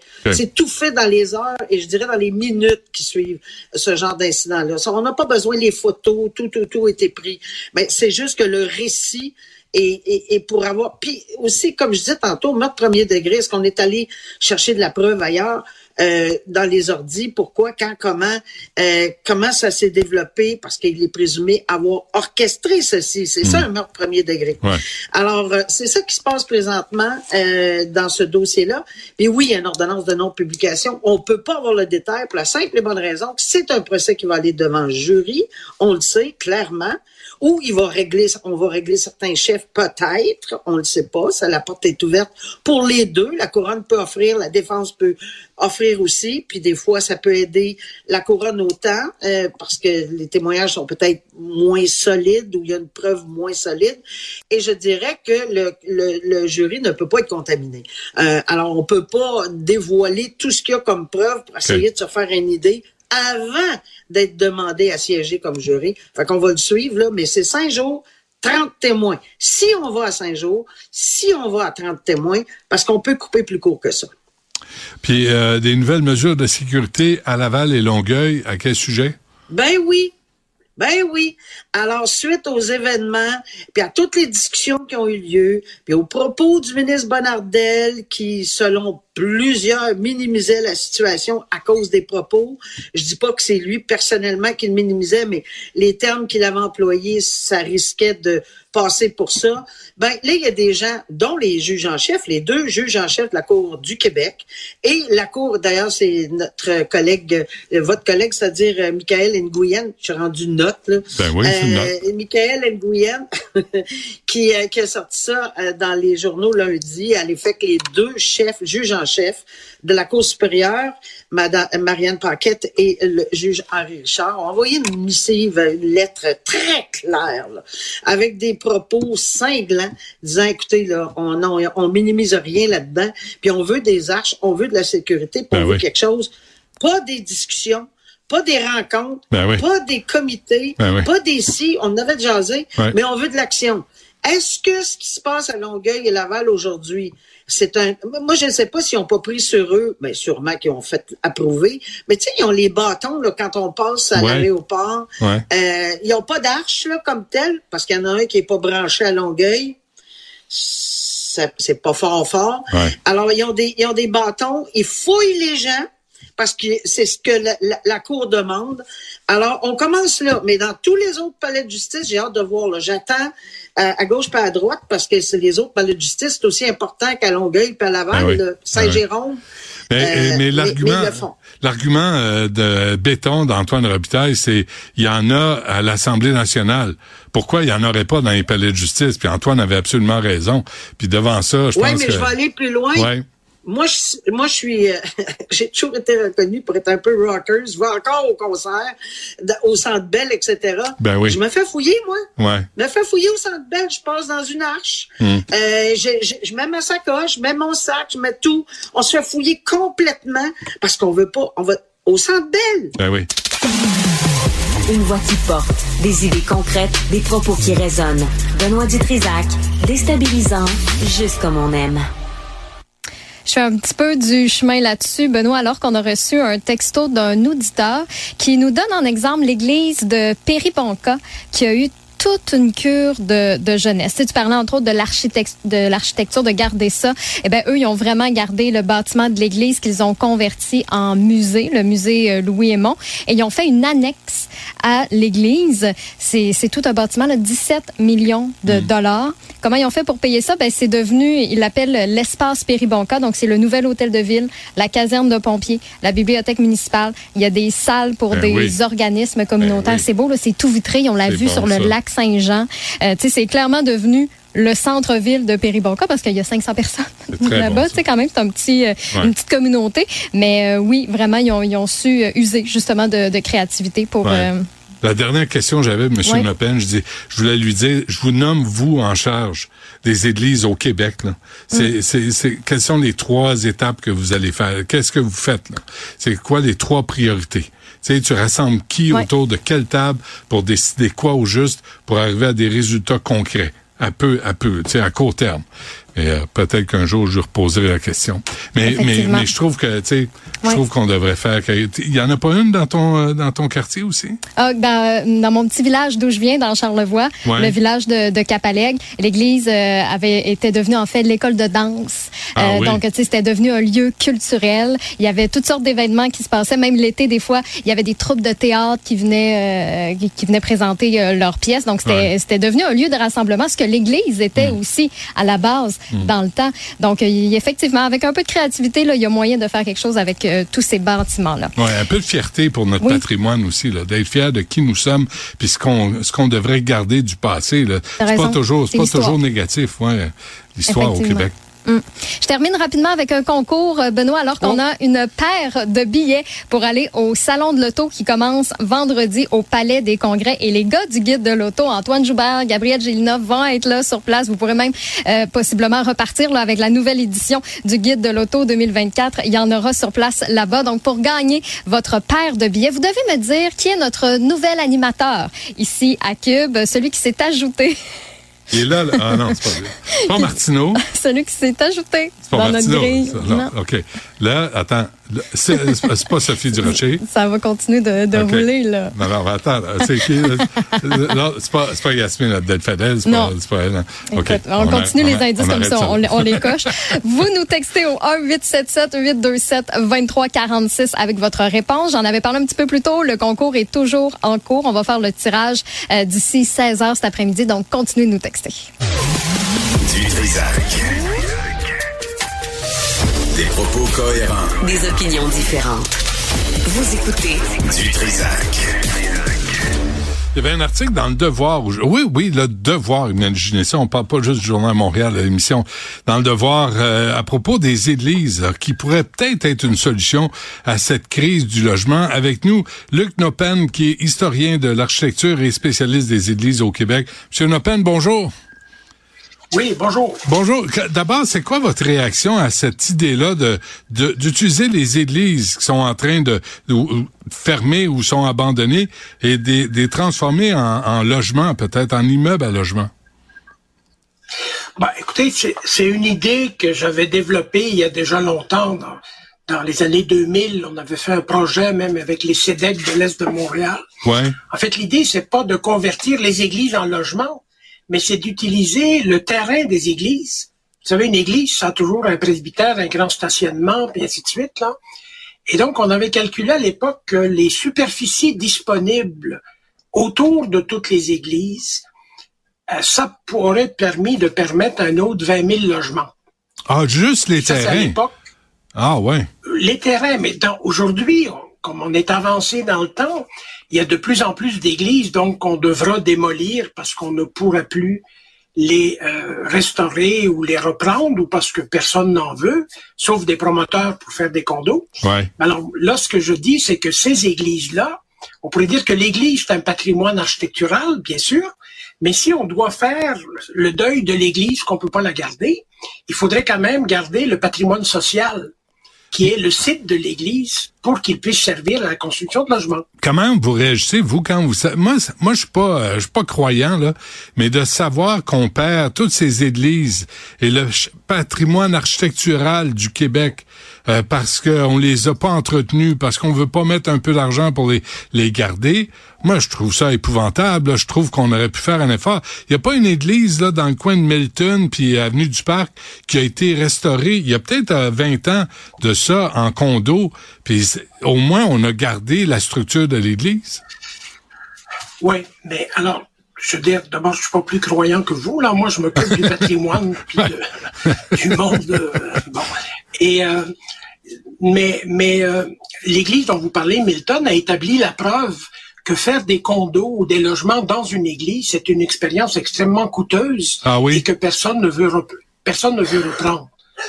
on peut faire ça, par exemple, ça se fait volontiers à Toronto, où les prix des logements ont atteint un sommet. Je veux dire, on peut acheter un beau condo dans une église pour 4-5 millions. Mais le marché à Montréal n'est pas rendu là. Okay. Bon, alors donc nous, on a des grosses églises, beaucoup plus qu'à Toronto. On a de grosses églises et, et, qui coûteraient à peu près, si on veut les garder, les convertir, qui peuvent coûter entre 15 et 35 millions chacune. C'est beaucoup d'argent. Et, et, donc, il va falloir choisir celle qu'on veut vraiment garder, parce que là, on est rendu à un point où la désaffection a causé des dégâts. Il y a une trentaine d'églises à Montréal qui vont bientôt tomber à terre tout seuls. Mais, mais M. Le Pen, quand vous dites ça coûte quoi entre 15 et 30 millions, les, les églises? C'est ça que vous m'avez dit? Ben écoutez, les, moi, vous savez comme moi que les prix en construction ont fait un bond. Et moi, je travaille sur une quinzaine de projets d'églises, de conversion d'églises et ainsi de suite. Okay. Puis on est régulièrement obligé de ce temps-ci d'abandonner le projet parce qu'on n'arrive plus dans les budgets. Les coûts explosent. Alors, Mais, et, et, là, vous parlez quoi? Vous parlez de la restauration de ces églises-là ou juste l'achat ben, de l'église? Non, non, il faut restaurer l'église, puis ensuite, il faut la convertir. Ouais. Alors, on a longtemps présumé que comme c'était un bien social collectif, qu'on pouvait acquérir l'église pour un dollar. Là, bon, les diocèses ont des besoins financiers, etc. Donc, ils mettent les églises en vente et bon, on voit de plus en plus des églises qui sont vendues à 2 millions. Ben, en fait, le diocèse cherche à vendre l'église pour le prix du terrain. Hmm. Et, et, donc, et après, les promoteurs, les gens qui achètent les églises cherchent à la démolir. Ça coûte 1,5 million à peu près à amener un truc comme ça au vidange. Et, mais, et donc, mais... c'est vraiment des opérations coûteuses qui débordent complètement des budgets Ouais. du logement social. là. Je lisais dans l'article du Devoir, là, à peu près quoi, deux, quatre- 280 églises euh, démolies depuis 2003. Ouais, plus que ça. Plus que ça, hein? je veux dire. Ça, c'est conservateur. Enfin, on avait un observatoire statistique, on a un peu abandonné ça parce que c'est déprimant. Je veux dire, il y en a 10-12 par semaine, là, qui, qui sont abandonnés, puis il y en a deux par semaine, une ou deux par mois qui sont démolis. Aïe, aïe. Donc, ça, ça, ça va à un rythme. On ça- est, on est, c'est un tsunami, là. À, à travers le Québec, c'est un là. tsunami. Vous nous parlez À travers le Québec. à travers- Pourquoi, pourquoi on s'intéresse pas d'un point de vue culturel, d'un point de vue social, comment se fait qu'on, même pas religieux, là, de, comment se fait qu'on s'intéresse pas à la préservation de ces églises-là au Québec? Écoutez, dans différents milieux, il y a des gens. Je vous dirais qu'en milieu rural, ça va plus plutôt bien, ça va mieux, parce que là, ben, le maire s'entend avec le gérant de la caisse populaire, puis le marguier de la fabrique, et un samedi soir, il règle ça. Je t'achète l'église, on va faire un projet de salle communautaire. Il y a beaucoup de services qu'on n'a pas, qu'on va mettre dans l'église. Donc, c'est faisable. Mais plus la communauté grossit, plus on arrive en ville. Et quand on a des villes qui ont 7, 8, 10 églises, ou comme Montréal, où il y en a une couple de centaines, ben, évidemment, ça devient compliqué. Dans les milieux plus grands, les gens sont moins intéressés. Jean Drapeau nous a joué un tour quand il a creusé le métro. Parce que les gens ont commencé à habiter à un endroit, aller travailler à l'autre, faire leur loisir ailleurs. Ouais. Et, et ça, on a perdu l'attachement à ce noyau paroissial Mais- et, et l'Église qui en est le cœur. Mais d'un point de vue architectural, M. Nopen, là, on va remplacer une église par une tour à condo de boîte dans une boîte sur une boîte par une boîte. Vous savez comment sont lettres, les sagramouilles de condo? Ben, c'est ce qu'on essaye de, de ne pas faire. Ouais. et donc de promouvoir des beaux exemples. Par exemple, à Rosemont, en 2004, On a fait l'église Saint-Eugène. On a autour de l'église construit un beau bâtiment résidentiel. Puis l'église sert de centre communautaire pour tout ce bâtiment. Alors, il y a, y a, des solutions. Euh, il faut juste convaincre la ville de s'asseoir avec le diocèse puis de discuter quelles églises veut-on sauver, lesquelles comme patrimoine, et les autres, comment pourrait-on mieux utiliser soit le bâtiment, soit son terrain à des fins sociales et communautaires, parce que c'est un patrimoine social. Il n'y a pas que la pierre, là, il y a aussi le site ben et la place dans la communauté qui est un patrimoine. Ouais. Ça relève du provincial, ça, non? Oui, le patrimoine est de juridiction provinciale, mais je dirais que quand on regarde les églises uniquement du point de vue patrimonial, moi je pense qu'il faut aussi les regarder du point de vue social. Puis je veux dire, euh, déjà aujourd'hui, avec les églises qui sont fermées à Montréal, si on en ouvrait les portes de quelques-unes, en installant quelques toilettes et quelques douches, on résoudrait le problème de l'itinérance en deux jours. Hmm. Alors, on a de la place dans la ville pour accueillir les gens. Est-ce que c'est un manque de culture? Est-ce que c'est un manque d'imagination. Est-ce que comment quand ça vous vous me dites ça, Monsieur Nopen, là vous dites euh, il y a y a y a l'itinérance entre autres là et euh, et si on utilisait les églises préservant leur patrimoine social et culturel, on pourrait résoudre aussi le problème en partie de l'itinérance. Comment ça vous vous pensez à ça puis qu'à l'hôtel de ville on y pense pas ou à Québec on, on parle pas de ça? Ben, c'est parce qu'on pense, on travaille beaucoup en silo. Hein. Je veux dire, euh, les gens, les gens bien pensants dans les services d'urbanisme, par exemple, veulent sauver la beauté et la splendeur des églises. Alors on dit, on va d'abord tout restaurer, puis ensuite on verra. Alors qu'on dit, ben, on, est, c'est un peu trop tard. Il faut aller plus vite. C'est comme avec l'itinérance, on peut pas attendre euh, trois ans que tous ces gens-là soient morts gelés dans la rue. Là. Ouais, ouais. Donc il y a des solutions d'urgence et puis les églises sont là, mais de tous les temps les églises ont été des lieux d'accueil pour les démunis, pour les pauvres et même pour les gens qui étaient persécutés politiquement. Hmm. Donc on pourrait se rappeler un petit peu. Mais tout le monde a son petit silo, son, son... et, au, Québec, on a encore, on a, on a des fonds qui vont pour la conservation et le recyclage des églises, mais on a toujours l'idée de ce patrimoine d'excellence. Donc c'est les belles églises auxquelles on pense souvent, alors qu'en fait, ce qui est patrimoine pour une communauté, c'est pas nécessairement une belle église majestueuse d'un grand architecte, mais c'est l'église qui sert à tout le monde. Là. OK, euh, avant qu'on se quitte, M. Nopen, avant qu'on se quitte, je vous nomme vous en charge euh, de, de, ces églises. Est-ce qu'on a perdu M. Nopen? On a perdu M. Nopen. Bon, on va aller à la pause. Euh, merci euh, Luc Nopen, euh, qui est un historien. on l'a échappé. Merci. Partagez vos observations avec Benoît Dutrisac par courriel. Dutrisac à commercialcube.radio. Antoine L'Hôpital est avec nous. Antoine, bonjour. Bonjour Benoît. Bonjour. As-tu entendu l'entrevue avec M. Nopen là, et c'est l'article dans le Devoir aujourd'hui sur nos églises qu'on est en train de perdre, qu'on laisse à l'abandon, qu'on recycle pas, qu'on restaure pas, qu'on ignore, qu'on c'est je trouve ça tragique là, c'est un manque de fierté face à notre passé collectif au Québec. Oui, puis euh, c'est intéressant la proposition de M. Le Pen d'utiliser les églises. Euh, en même temps, euh, j'ai... Euh, excuse-moi, on, m'écrit en même temps, on me parlait dans l'oreille. en même temps, je, trouve que M. Nopen, quand il dit c'est pas juste les belles églises qu'il faut conserver, moi je dirais les deux.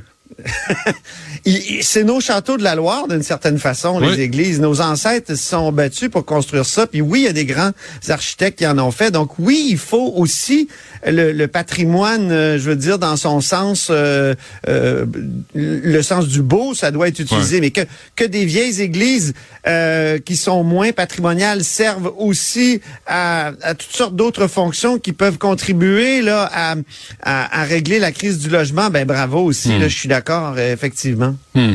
il y, a il, a tendance à relativiser et Luc Nopen que je connais bien, que j'ai interviewé souvent. Ah des fois, je trouve qu'il a tendance à relativiser justement cet aspect-là très important pour le commun des mortels de, de, de, la beauté des édifices. Mais, mais tu sais, encore... C'est drôle, hein, parce que c'est quand même un gars qui s'est battu toute sa vie pour euh, le patrimoine. Mais son propos est très réaliste aussi. Là, il sait bien qu'il fait face à des fonctionnaires qui disent moi dans mon petit carré de formulaire, ben ça remplit pas toutes les, je peux pas cocher toutes les boîtes. Fait que là, tu sais, je pense que la, façon qu'il aborde ça, c'est une façon, tu sais, il est là-dedans depuis des années. Mais mais moi je trouve ça très frustrant de voir toutes ces toutes ces églises là disparaître une après l'autre. Ah, c'est écoute, ça c'est crève-cœur, vraiment. Euh, Il y en a une à, la prairie là. J'ai tourné euh, là pour la série à moi et compagnie. J'ai tourné dans une église à la prairie. Excellente série en passant. Ouais, merci. les, les, les, les, invités étaient bons, euh, mais mais c'était spectaculaire comme à la prairie là, ils ont une église spectaculaire, tu sais, puis il faudrait pas laisser ça à l'abandon, qu'on croit ou qu'on croit pas. Tu sais, c'est pas une question d'être catho ou de, de pas l'être, là. Ah, ça nous appartient, c'est notre passé, c'est notre patrimoine, tu sais, ben puis je pense qu'il faut, faut en être un peu fier quand même. Ben, tous les patrimoines religieux, d'ailleurs, il y a, y a, des synagogues au Québec euh, très anciennes. Euh, tu sais, je, je, pense ici à Québec, il y en a une qui a été convertie en théâtre, là, puis c'est, c'est assez réussi. Euh, c'est ça. Il faut les garder. je pense qu'il faut faire ça, mais malheureusement, évidemment, ça coûte très cher. Parfois, le, le ministère décide d'en classer certaines contre l'avis même des, des ecclésiastiques. Je pense à l'Église Saint-Sacrement ici à Québec, qui, qui est majestueuse qui est une, une réplique de, de Notre-Dame de Paris, là, en miniature, évidemment. Elle, est beaucoup plus petite, mais ça fait rien. Et, il y a des gens qui ont construit ça. Hein. Ben, c'est ça. Il y a des gens qui ont travaillé, il y a des Québécois qui ont travaillé sur ces églises-là. Pour faudrait... ça avait du sens, tu sais. Euh, ben donc, euh, c'était même le cœur de leur vie. Moi, j'ai voyagé là dans l'Ouest euh, récemment. Je suis allé à Gravelbourg en Saskatchewan. Euh, et tu sais, Gravelbourg, c'est l'abbé Gravel qui est allé fonder ça au début du, du 20e siècle. Et lui, il voulait en faire la métropole francophone de l'Ouest. Ah, Il a commencé par quoi? Il a commencé par construire une cathédrale. elle, est immense, elle est magnifique, elle est toute elle est dans la plaine, mon cher, là, et, et, les gens, ils sont attachés, même s'ils pratiquent plus beaucoup. Euh, et il y a encore beaucoup de francophones pour qui c'est c'est quelque chose, c'est la cathédrale de Gravelbourg, parce que c'est c'est leurs ancêtres qui, qui l'ont maintenu, qui l'ont et ils mm-hmm. continuent à y travailler. Donc mm. euh, c'est des repères aussi, les églises. C'est important qu'on soit croyant ou non. Oui, oui. Puis quand tu arrives au Québec, faut que tu connaisses cette histoire-là. Ça fait partie de notre histoire. Euh, Exactement. Euh, combien de temps va garder sa job Mélanie Hubert, d'après toi? Écoute, eh, eh, moi je trouve qu'elle est en danger. Je lis les commentaires sur euh, la page Facebook de la FAE. Euh, je j'entends des choses là.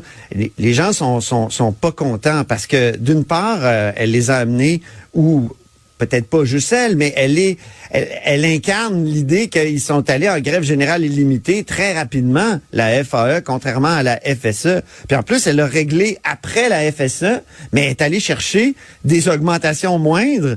Donc, elle a été moins performante, même si elle a été maximaliste dans les euh, dans les stratégies.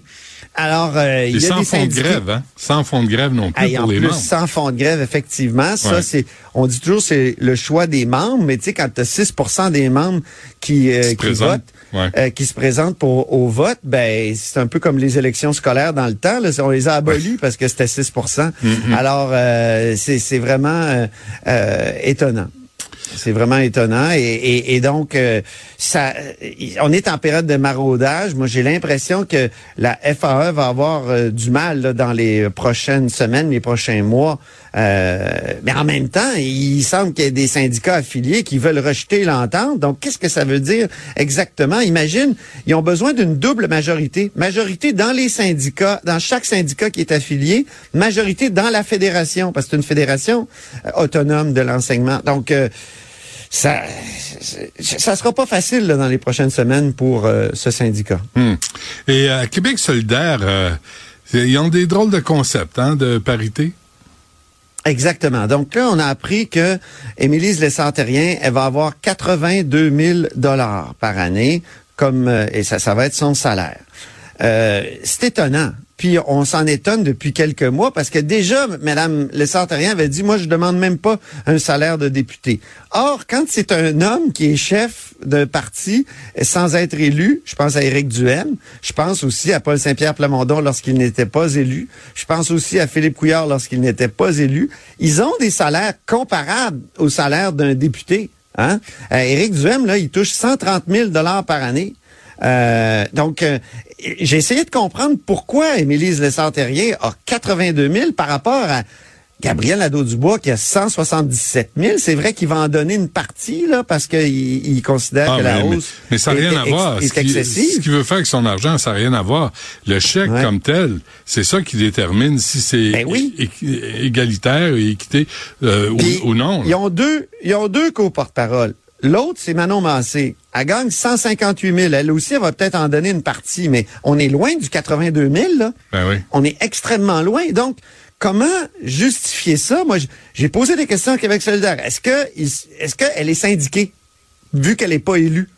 Non, elle n'est pas syndiquée. Donc, je me suis dit, tu sais, peut-être, des fois, tu as des barèmes syndicaux, mais non, c'est même pas ça. Est-ce que euh, on a comparé son salaire plutôt avec les syndiqués, parce qu'il y a des syndiqués à Québec solidaire, ici au Parlement notamment, ou on a euh, plutôt que de comparer ça avec euh, l'autre co-porte-parole? Ben non, on n'a pas fait ça non plus. Donc, la justification, moi, me semble, tu sais, quand on dit que c'est c'est c'est pas un travail égal à celui d'un député, moi je suis pas d'accord. Elle est toujours en représentation. Elle porte le parti sur ses épaules. Elle doit être par- partout. Elle doit faire des tournées. Puis, je le répète, pour d'autres euh, chefs de parti non élus, ben ils reçoivent l'équivalent d'un député. Alors, c'est injustifiable. À Québec solidaire, on m'explique que par le passé, les autres euh, co-chefs, ils n'ont jamais eu autant que le chef qui était élu. Hein, Andrés Fontessi, à une certaine époque, Françoise David à une autre.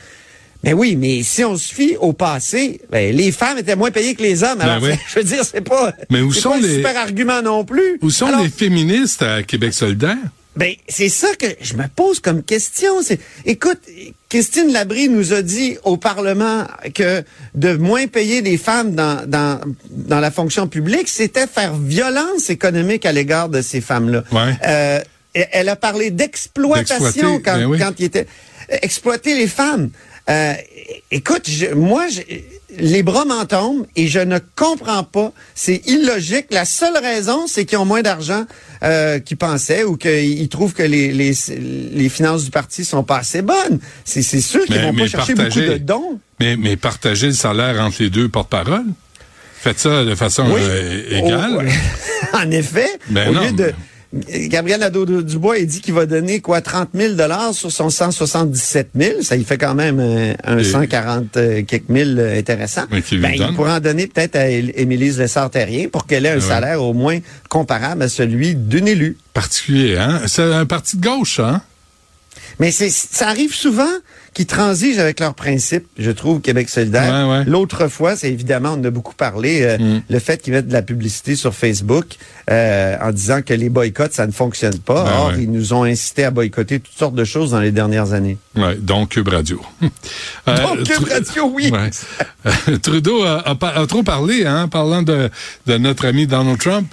Écoute, je, je, je trouvais intéressant ce qu'il disait, mais en même temps, je me disais, c'est rare qu'un chef comme ça de gouvernement euh, se permette de, de, de qualifier un candidat étranger qui risque de gagner les élections en plus.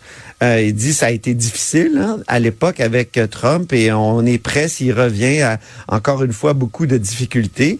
Euh, habituellement la ligne euh, des des, des politiciens, on, on, on dit bon, on se fie au jugement de la population, puis on va s'adapter à, à, à celui qu'ils vont choisir. Donc, j'étais vraiment étonné de la part de euh, que, que ça vienne de la, part- de la part d'un d'un politicien expérimenté comme euh, Justin Trudeau, même si je comprends très bien ce qu'il veut dire. Et effectivement, en novembre, il va y avoir une crise, peu importe ce qui arrive, là.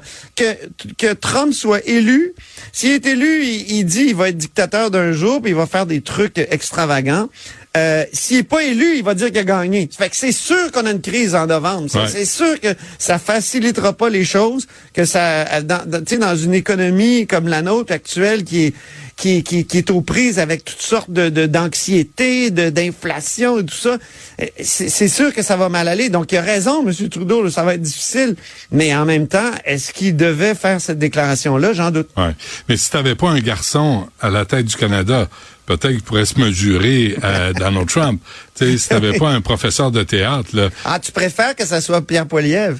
D'ailleurs... Euh, On verra. Je sais pas ah. si Pierre Poilievre est capable de tenir son bout devant Donald Trump ou devant n'importe qui. Ça, c'est à oui, voir mais on sera plus dans l'ONU, hein, si, si euh, les conservateurs sont, on verra ça. sont au pouvoir. Parfait. On se laisse là-dessus, Antoine. On se reparle demain. Bien. À demain. Ciao. Philippe Richard Bertrand. Est-ce que quelqu'un qui calcule? Je capote. T'imagines combien ça coûte? Entrepreneur et chroniqueur passionné. Et ce de plus? Philippe Richard Bertrand. Philippe, euh, bonjour. Salut Benoît. Alors, euh, toi aussi, tu t'intéresses euh, au, à la revitalisation du centre-ville de Montréal. Plein d'idées, ça foisonne à l'hôtel de ville. L'administration Plante trouve des solutions réelles à des problèmes concrets. Ben, en fait, c'est 10 milliards, c'est un, excuse pas 10 milliards, c'est, il y a plusieurs milliards qui vont être investis dans les 10 prochaines années. c'est un plan quand même d'un milliard, euh, Benoît, sur 10 ans. Euh, il y a là-dedans des, euh, des, logements sociaux, pas très loin de Cube Radio, hein, pour ton information, là, sur Maison Nevesse au coin de Berry. On parle de 700 logements sociaux qui seraient mis dans l'îlot des voyageurs. Ben, écoute, ça fait combien de temps que ça dure? Là? Il y a, on, a, ça fait on a mis des centaines de millions là-dedans, 300-400 millions euh, perdus dans l'îlot voyageurs. J'espère que ça va se un, Si tu te rappelles, c'était un cafouillage de Lucam à l'époque. C'est Lucam qui s'était enfargé, qui, qui avait décidé de devenir un développeur immobilier. Je pense qu'il devrait se concentrer sur euh, l'éducation. Mais là, on va vraiment revitaliser cette partie-là. Ça va faire du bien à, au quartier qui est, qui du centre-ville, qui est à côté du parc Émilie-Gamelin. Ça, ça va faire du bien. Euh, ce que j'ai pas lu, par contre, c'est quelque chose sur l'itinérance, parce qu'il y a un très grave problème d'itinérance euh, dans le centre-ville de Montréal. dans le quartier, encore une fois, pas loin de Cube Radio, dans ce qu'on appelle le village. Euh, c'est extrêmement désagréable de s'y promener. Là. Juste d'aller prendre un café, c'est c'est pas très donc quand mon fils vient me rejoindre à la station. Il a beau jouer au football être euh, très, gros. Euh, j'aime pas ça quand il vient par le métro Berry. Oh papa il est capable de se défendre. Ah, il a quel âge? 17 ans. Ah, il est correct. Ah, arrête de t'inquiéter. Inquiète-toi pour toi-même. vraiment, lui est rendu à l'âge. Non, mais effectivement, tu veux donner rendez-vous à personne dans le coin ici, là. Mais à personne. Tu sais, puis euh, t'as vu le restaurant passé composé qui vient de fermer? Ouais. Je t'ai là. Je t'ai Souviens-toi du bar, euh, le cocktail, qui disait, on peut plus avoir de terrasses. Tout le monde nous écœure. On n'arrive pas à faire de... Puis Valérie Plante dit, on va mettre des, on va mettre des plantes, on va mettre des, des, des mais encore une fois, ben il faut y aller étape une étape à la fois. Là, il y a un plan, il y a sept idées qui ont été générées par l'administration Plante. Dans, dans, moi, je les ai regardées, les idées, il y en a des bonnes, il y en a qui me plaisent pas, mais c'est une question personnelle. Lesquelles? Mais on peut pas, on peut pas laisser le centre-ville. Ben non, c'est clair. Lesquelles sont bonnes, euh, selon toi? Ben, l'idée des, des euh, tu sais, de, de tu sais, les, euh, voyons, l'îlot des voyageurs, les 700 logements sociaux en plein centre-ville, ça, c'est une excellente ben idée. oui, il est Après ça, d'aller s'occuper, de piétoniser un peu plus le vieux Montréal. Bon, ça va, ça va faire suer bien des gens, mais c'est un endroit extraordinaire pour se promener, pour aller prendre un verre, pour aller manger. Donc, de redynamiser un peu le vieux Montréal. OK, mais excuse-moi, mais vas-tu prévoir des endroits où on peut laisser la voiture sans se faire voler, sans se faire frauder, sans se faire arnaquer? Tu sais, si tu fermes des rues, c'est quoi le plan, le plan B? Oui, mais dans le Vieux-Montréal, il y a des places de stationnement. Oui, elles sont payantes. Est-ce que, est-ce que l'administration Plante va faire un deal avec l'administration portuaire? Mais il y a des super belles places de parking dans le port. Le problème, c'est que c'est 25 par jour. Ah oui, c'est le fédéral qui gère le port, c'est, c'est, la ville qui gère la rue. C'est, c'est toujours pareil. Oui, mais, mais encore une fois, Benoît, je voulais faire ça positif aujourd'hui. je me suis dit que c'est déjà un bon pied. Tu sais, on s'en va dans la bonne direction. Après ça, on va voir, là, tu sais, parce que euh, un plan d'investissement d'un milliard sur dix ans, le calculé comme tu veux, c'est 100 millions, là, tu sais, c'est beaucoup d'argent. Alors, j'espère que ça va redonner des lettres de noblesse parce que moi, je viens de la rive sud. j'ai grandi sur la rive sud. Puis quand je pouvais aller dans la grande ville, dans le centre-ville comme TQ, là, je trouvais ça, j'étais émerveillé de la rue Sainte-Catherine. Mais, euh, oui, mais c'est une autre époque, c'est fini cette époque-là. Euh, qu'est-ce qu'ils, est-ce qu'ils assurent la sécurité des gens? Est-ce qu'ils vont euh, combattre les les, les, les chantiers qui sont déserts? Tu sais, les niaiseries, là, d'appeler là, quand le con est là depuis 24 heures, puis qu'il va s'envoler euh, par magie, ça marche pas, là. Il y a eu autant de cons depuis, tu sais, le, sommet des conneries, là. Ça n'a rien, rien fuck all donné. en fait, je pense qu'il faut mettre une pression sur les entrepreneurs qui travaillent dans le centre-ville, que ça soit celui qui fait la voirie, celui qui fait les, la canalisation ou les développeurs immobiliers. Fait juste penser à McGill College, là, la rue McGill College, en face de l'université McGill, c'est tout pété depuis. Honnêtement, je pense que ça fait trois ans que c'est comme ça. Ouais. Imagine, si t'es un commerçant. Euh, on, mais, mais, accélérer les travaux. Philippe, veux-tu me dire ce qu'ils ce construisent sur Maisonneuve entre l'UCAM et la grande bibliothèque? Ça fait des mois qu'il y a un chantier. Là. Ça fait des mois que ça traîne. Ouais, je pense, je pense, ici, sur Sainte-Catherine, ça a pris deux ans. Ils se traînent les pieds, ils travaillent pas, ils jasent, ils sont à côté sur leur pelle, si boire. Peuvent-tu se grouiller le cul un peu puis dire, quand on ouvre un chantier, c'est urgent, on va travailler. Faites-vous en pas les entrepreneurs. Vous allez en avoir de l'argent parce que les chantiers, il y en a 13 à douzaine. Non, mais ça, je suis d'accord. Il faut, mais encore une fois, Ville-Marie, le secteur de Ville-Marie est un peu particulier par rapport à d'autres arrondissements. Ville-Marie détient ses propres employés de construction, ses propres employés de voirie. Je te dis pas que c'est eux qui font tous les travaux, mais ils ont la capacité de faire beaucoup des travaux. C'est l'arrondissement de la mairesse. Oui, mais il va falloir reprioriser tout ça en fonction de ce plan d'investissement-là. Si on sait qu'on va construire 700 logements sociaux à l'îlot des voyageurs, tu comprends que ça va avoir un effet sur le trafic, là. sais, ils vont mettre des trucs dans la rue. Là. Est-ce qu'on peut commencer à planifier ça tout de suite pour que les gens, les commerçants, les citoyens, moi qui va travailler là quand je vais en studio, soient informés? Pas que j'arrive un matin puis que la rue est tout pétée, puis il y a 22 hmm. comptes qui entravent la route. Ouais. Est-ce qu'ils ont prévu quelque chose pour la vermine, les rats, euh, les punaises de lit, les coquerelles? Les non, il n'y a pas, hein? pas lu rien dans les sept idées par rapport à la salubrité. Non, la vider les vidanges? Effectivement, la ville est sale. Faut pas se le cacher. C'est clair. Tu compares ça avec Québec. Moi, je vais souvent à Québec parce que j'ai des opérations à Québec. C'est la nuit et le jour. Ouais, c'est impeccable. Euh, tu veux nous parler du prêt Oui, j'ai fait une expérience au mois de, de, décembre avec mon plus jeune garçon qui a 14 ans. J'étais tanné d'aller à l'épicerie. Tu sais, l'épicerie, là, pour deux, tu sais, euh, moi, je m'entraîne, mon garçon aussi, ça coûte 250 pièces la semaine. OK? Puis, tu sais, moi, l'épicerie à 70 pièces de François Lambert, j'ai jamais été capable de faire ça de ma vie.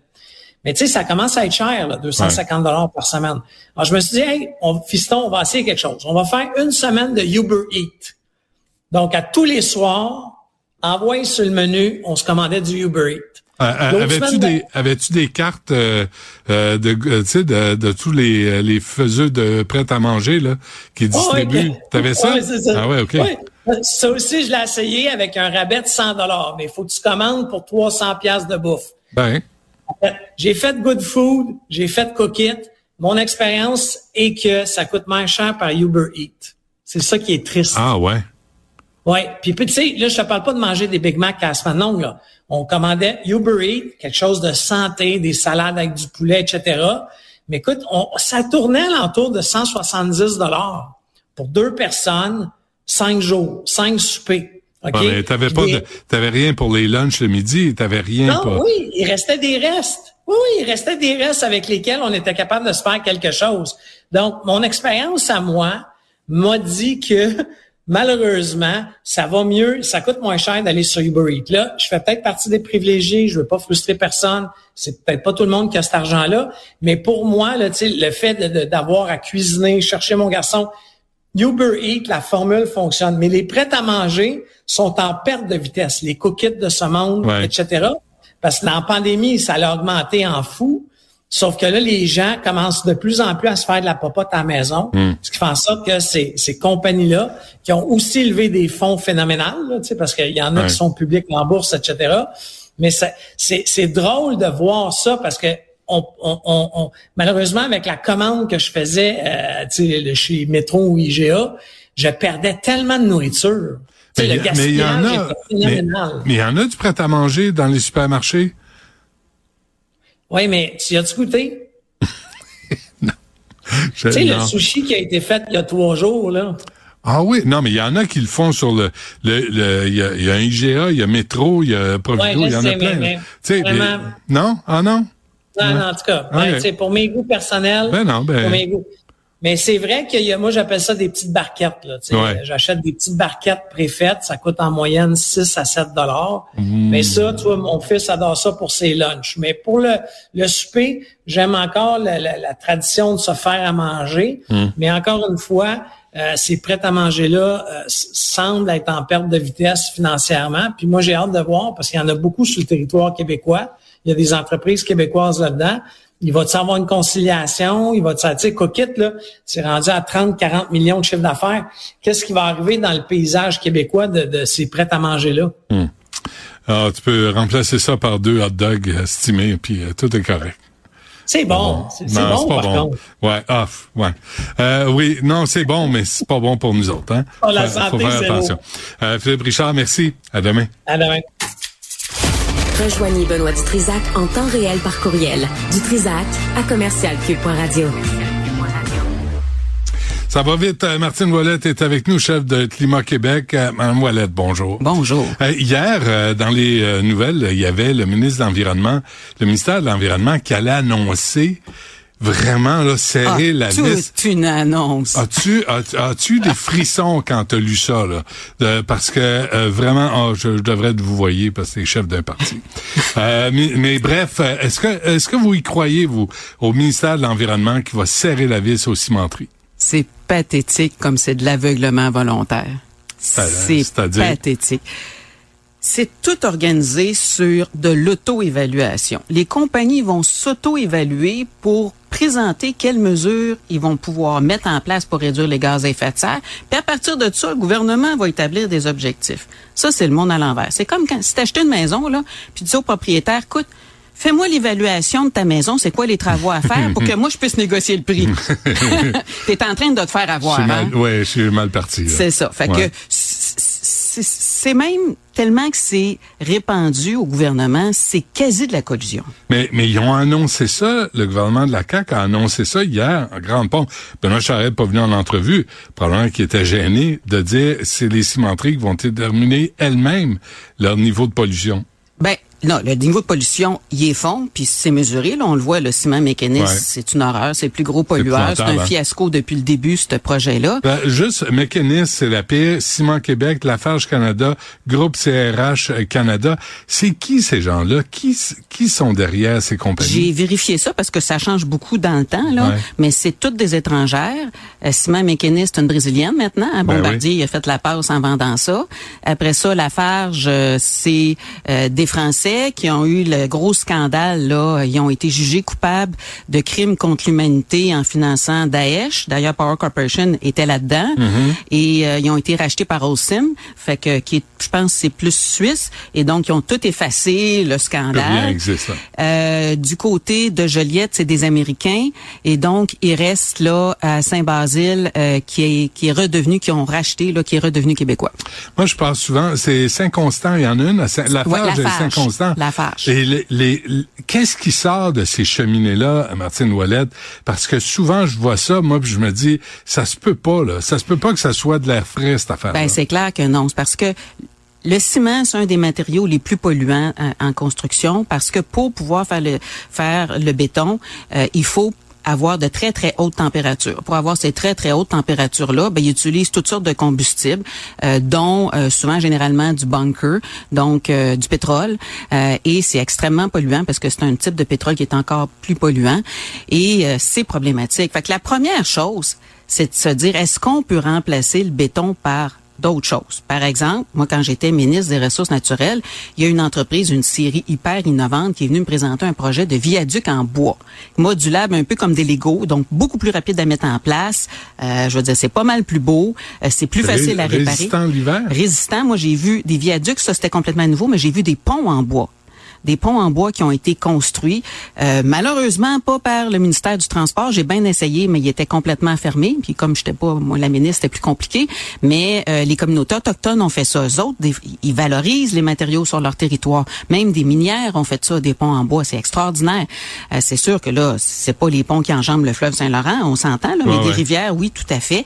Donc, pour diminuer. Puis après ça, est-ce qu'on veut vraiment accueillir sur notre territoire une entreprise, par exemple, comme euh, Ciment Mécanis, qui est une entreprise étrangère, donc on fait des profits à une brésilienne, qui est essentiellement pour de l'exportation aux États-Unis. Puis ils viennent faire toute la pollution au Québec. On et la poussière, hein? Et de la poussière. Écoute, Ciment Mécanis a été l'objet de, je pense, c'est 80 signalements, 40 infractions. Euh, et finalement, ça leur a coûté combien? Parce que là, là, dans l'article... deux amendes de 2500 2500 dollars. Ben fait que là, ils nous disent dans l'article, puis là, là, ils vont avoir des grosses amendes s'ils respectent pas, s'ils atteignent pas les objectifs. Eh oui, mon œil. Ah, c'est pour ça que Bellon Charette vient pas en entrevue. Ben oui. Regarde qu'est-ce qu'il a fait ben avec euh, la Horn. La Horn dépasse épouvantable, arsenic, puis tout. Ils en ont-tu des amendes? Puis en plus, ils ont même une petite tape dans le dos pour continuer à dire, OK, ben t'auras pas la norme, mais t'as encore cinq ans pour atteindre cinq fois la norme du Québec. Hmm. Fait que c'est pas crédible. Les gens respirent ça autour. Ben euh, euh, Martine Wallet, est-ce que c'est moi on m'a dit qu'à cimenterie McKinnis, qui a coûté 1,6, 1,7 milliards et euh, comme 350, 400 millions aux contribuables québécois? Pire que ça, ça a coûté 400 millions de radiation de la Caisse de dépôt et de placement, puis 350 plus millions plus 122 millions d'investissement Québec. Fait qu'on était à peu près à 875 millions. Fait que moi, c'est pour ça que je me ça, dis... on a donné ça à Laurent Baudouin, ouais.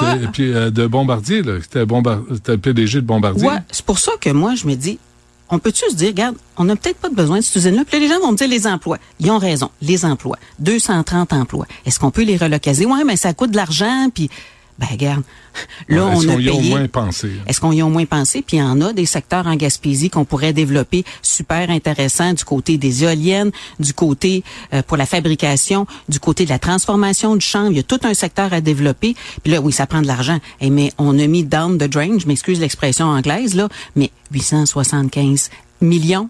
Un camionneur m'a dit Martine, puis souvent la vérité là vient de là. Non, le terrain, le monde sur le terrain savent de quoi il parle. Un camionneur m'a dit que lui était parti de la Floride avec des produits toxiques mal identifiés et il s'est ramassé à la cimenterie mécaniste pour brûler tout ça. On est rendu le, le comme le crématoire de toutes les cochonneries toxiques de, de l'Est de l'Amérique du Nord. Est-ce que c'est vrai? Moi, ça me surprendrait pas. Ces informations-là ne sont sûrement pas compilé, hein? mais ça ne surprendrait pas. Je suis sur un autre dossier, Stablex à Blainville. Et Stablex, c'est des déchets toxiques, dangereux. On parle d'arsenic, de cadmium. Et euh, on importe 50, 45 à 50% de déchets des États-Unis. Hmm. Je veux dire, c'est hallucinant. Là. À quel point le lobby des cimenteries est puissant? C'est comme n'importe quel lobby. Ils sont aussi puissants que les gens en face sont faibles. Fait que si tu laisses intimider, tu vas te faire intimider. Fait que de ce temps-ci, ils sont pas mal puissants parce que la CAQ, c'est des gens qui plient systématiquement devant les lobbies. Un chum, c'est un chum. Hmm. Euh, je lisais euh, Martine Ouellet dans une lettre, dans un papier. Euh, j'étais la seule, vous, au gouvernement, à dénoncer à l'interne ce passe-droit pour Laurent Baudouin, PDG de Bombardier et promoteur du projet à l'époque de la cimenterie mécaniste. Passe-droit dangereux pour l'environnement et notre crédibilité. Ça, ça vous a pas aidé? Là?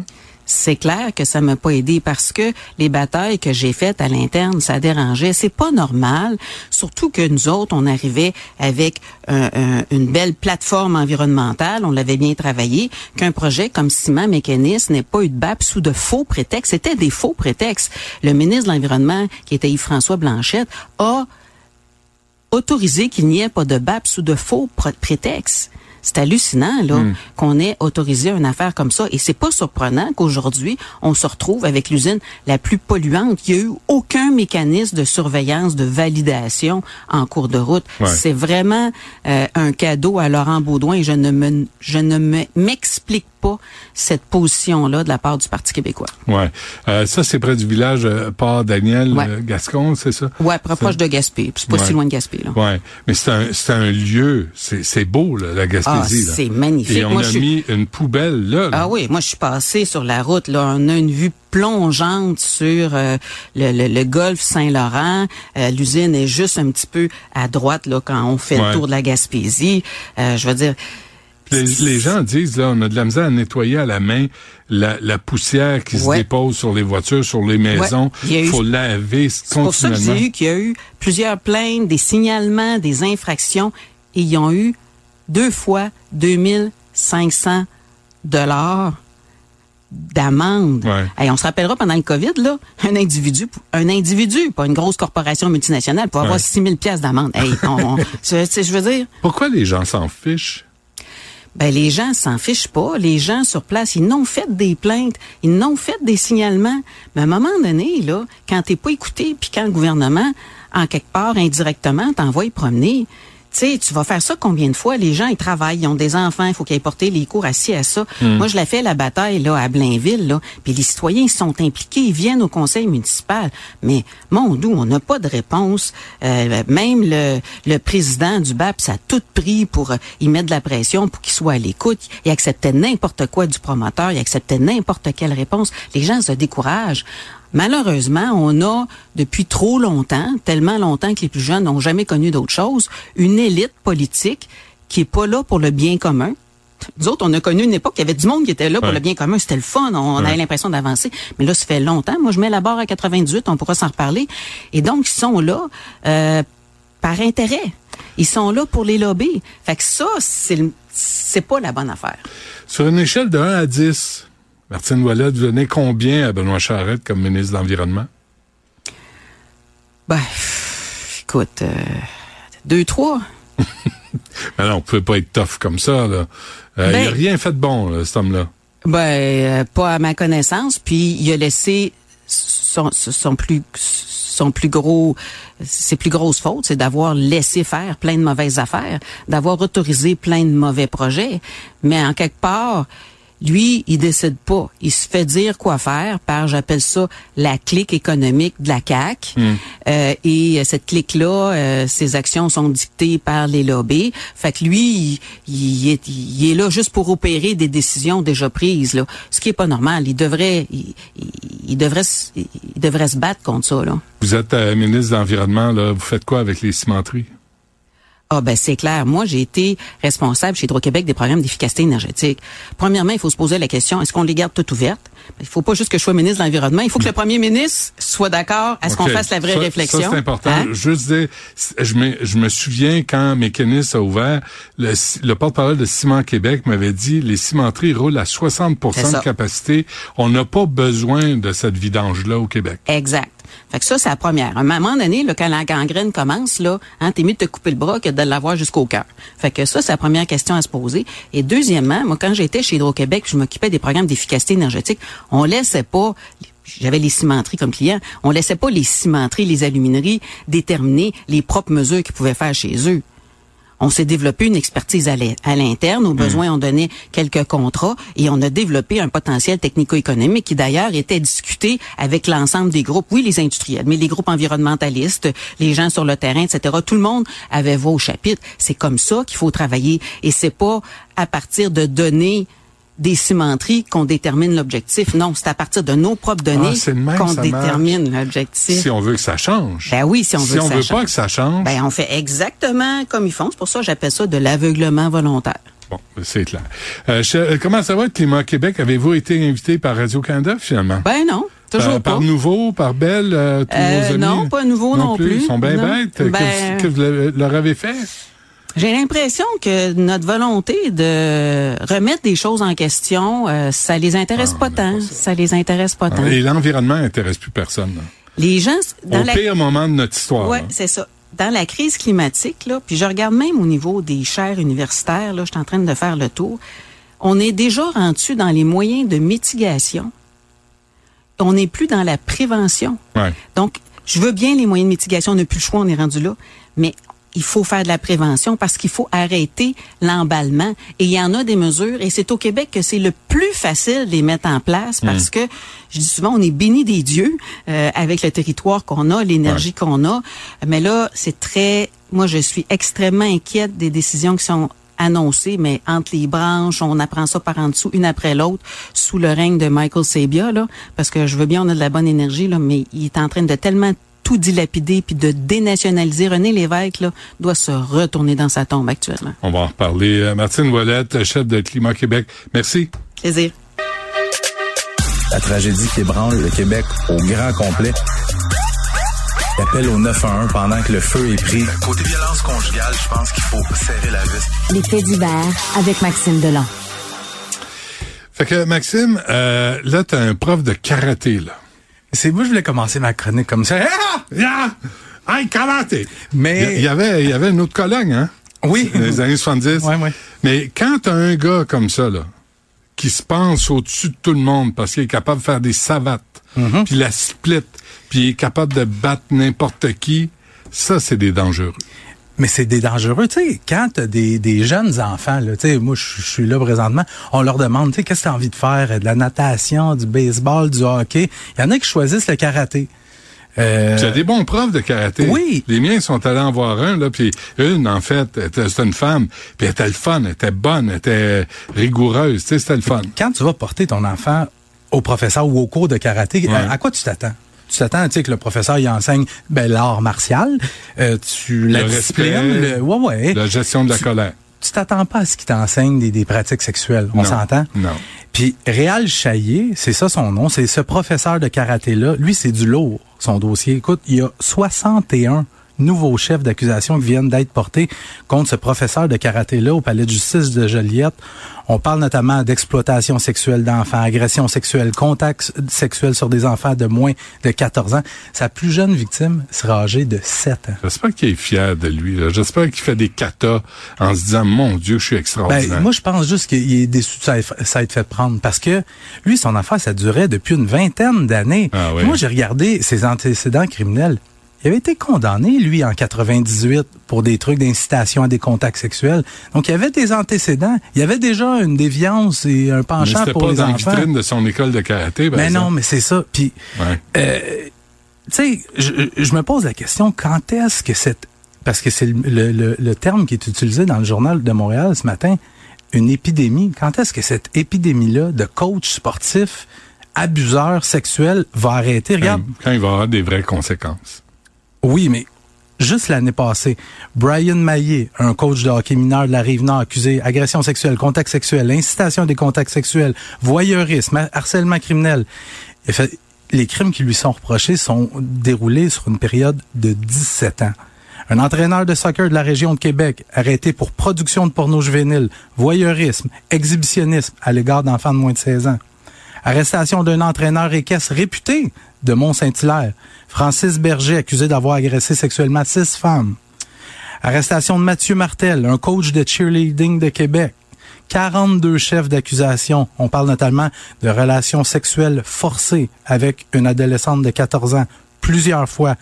Il aurait fait regarder de la porno à une fillette de 7 ans.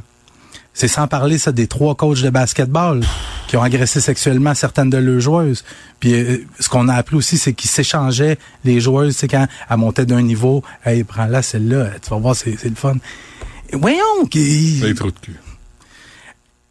c'est quand est-ce que là, là, on, on va donner là un, un coup là. On peut-tu quelqu'un se réveiller quelque part? Il faut que faut qu'il y ait des sentences. Ben, il faut qu'il y ait des sentences, plus oui. sévères que ça et pas en protection en passant. Puis il faut aussi que ça soit pas n'importe quel kidam qui puisse donner des cours aux enfants. Mais là, c'est grave parce que là, on va se méfier de tout homme qui s'implique auprès des enfants. Et ça, ça, c'est pas sain. Mais, parce que- mais mais- on n'est pas, on on n'a pas le choix. Là. Je, je sais que tu veux pas, mais mets-toi dans la peau d'un pédophile ou d'un gars qui a une attirance pour les enfants. Qu'est-ce que tu veux faire? Aller faire du bénévolat dans des de- dans des trucs de scout, aller enseigner à des jeunes. Que c'est un buffet. Ben oui. Sont tous là, sont tous là pour toi. Fait que vraiment, là, il, il faut trouver une façon de, de, de, d'empêcher que ça se produise parce que c'est au, au bout du compte, c'est notre jeunesse qui paye pour ça. Tu, on peut, les écoles peuvent vérifier, tu il y, a des instances qui peuvent vérifier les antécédents judiciaires, mais quand il y en a un crotté qui s'ouvre une, une, école de karaté, comment tu veux vérifier? Il n'est pas tenu de le dire. C'est au privé, c'est ça. Il n'est pas tenu de l'afficher, là. Même Peut-être ça devrait changer, ça même au public, on avait vu le, professeur là, qui changeait d'école. Il y avait eu un Ben réseau de, de, proxénétisme où puis il a changé d'école, puis les nos instances ont rien vu passer, puis il a continué son petit manège pendant Mmh, des années. Fait que bon.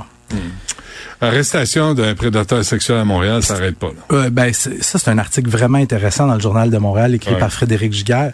Question de- bonne, elle. Elle est très bonne, elle est très bonne. Question de Michel Le Cavalier, 48 ans. Quand tu consultes ses antécédents criminels à lui, tu te rends compte qu'il a passé plus de temps en prison qu'en- qu'à l'extérieur. Euh, Michel Le Cavalier, c'est un gars qui a commencé sa carrière criminelle assez tôt, à 11 ans. Il a poignardé son voisin, ça te donne une idée. Et dans les trois dernières décennies, lui a enchaîné les condamnations pour des agressions sexuelles envers des femmes, la violence conjugale. Il cible toujours des femmes. C'est toujours des crimes envers les femmes. Tu vois un petit peu le portrait. Au début des années 2000, lui, il a séquestré deux femmes, choisies au hasard, à deux moments différents. Là. Il les a agressées sexuellement. Et là, on se rapporte au matin du 1er janvier cette année. Il est 9h30 environ dans un parc du plateau Mont-Royal. Il y a une femme qui marche et Michel Le Cavalier arrive, stationne sa voiture, il débarque et il la contourne pour aller pour la prendre par surprise par en arrière et il lui fait une prise d'encolure. Et là, il la traîne jusqu'à sa voiture. Et là, quand la fille réalise qu'est-ce qui est en train d'arriver, elle se met à, crier, à crier, à se débattre. Et là, il y a un citoyen qui intervient, il se met à crier et il fait fuir Michel Le Cavalier. Et là, le SPVM, qu'est-ce qu'il fait dans ce dossier-là? Il, veut retrouver le gars. Fait qu'on fait appel au public. Et là, toi, tu dois t'attendre. Le SPVM, son but, c'est la sécurité du public, protéger la population. On devrait dire aux gens de se méfier, de faire attention. Je veux juste te lire le communiqué de presse du SPVM. La section des agressions sexuelles du service de police de la Ville de Montréal sollicite l'aide du public afin de localiser Michel Le Cavalier, 48 ans. Celui-ci fait l'obj- l'objet d'un mandat d'arrestation pour enlèvement, séquestration et voie de fait armée. Il pourrait se trouver partout au Québec. Michel Le Cavalier est un homme à la peau blanche, s'exprimant en français. Il mesure 1m75 et pèse 84 kilos. Il a les cheveux bruns et les yeux bruns. Quiconque détenant de l'information peut appeler au 91. Et quand on appelle pour savoir qu'est-ce qu'il a fait, qu'est-ce qui s'est pas, silence radio, impossible d'avoir des informations. T'as un maniaque, un prédateur, Ouais. qui court après des femmes, qui cible des femmes au hasard. Il est quelque part au Québec, puis on refuse de... Tu veux, tu veux préserver sa réputation. Hein? Faut pas le choquer. Puis par chance. C'est un dangereux, ça. C'est un solide dangereux. Puis par chance, il a été arrêté au terme d'une cavale de six jours dans le coin de Victoriaville. Heureusement, on l'a arrêté.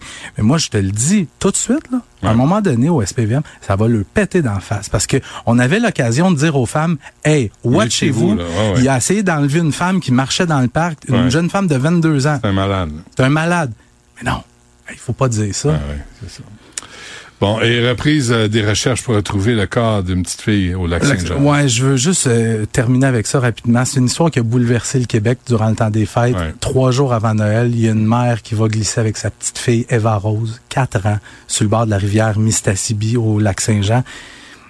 Puis il semble que pour les gens de l'endroit, là, c'est un, c'est un spot qui est prisé par tout le monde pour la glissade. Et la petite fille a glissé, a heurté une clôture qui délimite la terre ferme de la rivière. Elle a défoncé la clôture Ah. et est tombée dans l'eau glaciale de la rivière. Il y a des recherches qui ont été menées pendant plusieurs jours. À un moment donné, la Sûreté du Québec a mis un terme à ces recherches-là parce que ça devenait trop dangereux. Et, tu sais, bonne nouvelle, là, dans les circonstances, on reprend les recherches ce matin. Il y a des policiers qui vont arpenter les berges de la rivière. Il y a des policiers sur le, le plan d'eau qui est gelé. On va percer des trous avec des caméras. On va essayer de trouver le corps de la petite fille.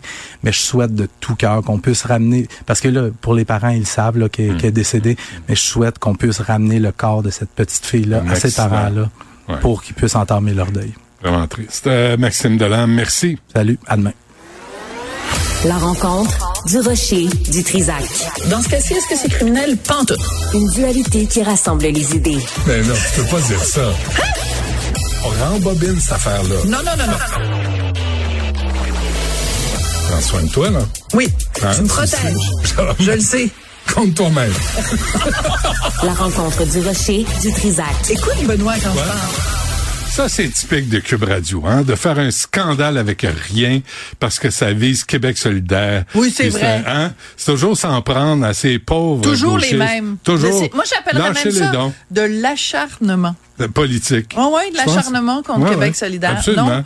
Euh, écoute, c'est notre collègue travaille même pas à Cube Radio, Patrick Belrose, qui écrit dans le Ah, Journal est de mieux, Montréal. Journal de pas- Québec, C'est un autre, ça. et qui révèle quelque chose d'assez intéressant. Oui. Donc, lui, il s'est rendu compte d'un- d'une information qui est vraiment complètement passée inaperçue. En décembre, on a annoncé dans un tweet, Québec solidaire a annoncé quelle serait la rémunération d'Émilise Lessard-Terrien, qui va maintenant donc être co-porte-parole de ce parti-là. Et elle va être payée 82 000 Donc, pour plein de gens, ben, ils disent, ben, 82 000 c'est super, c'est quand même énormément d'argent.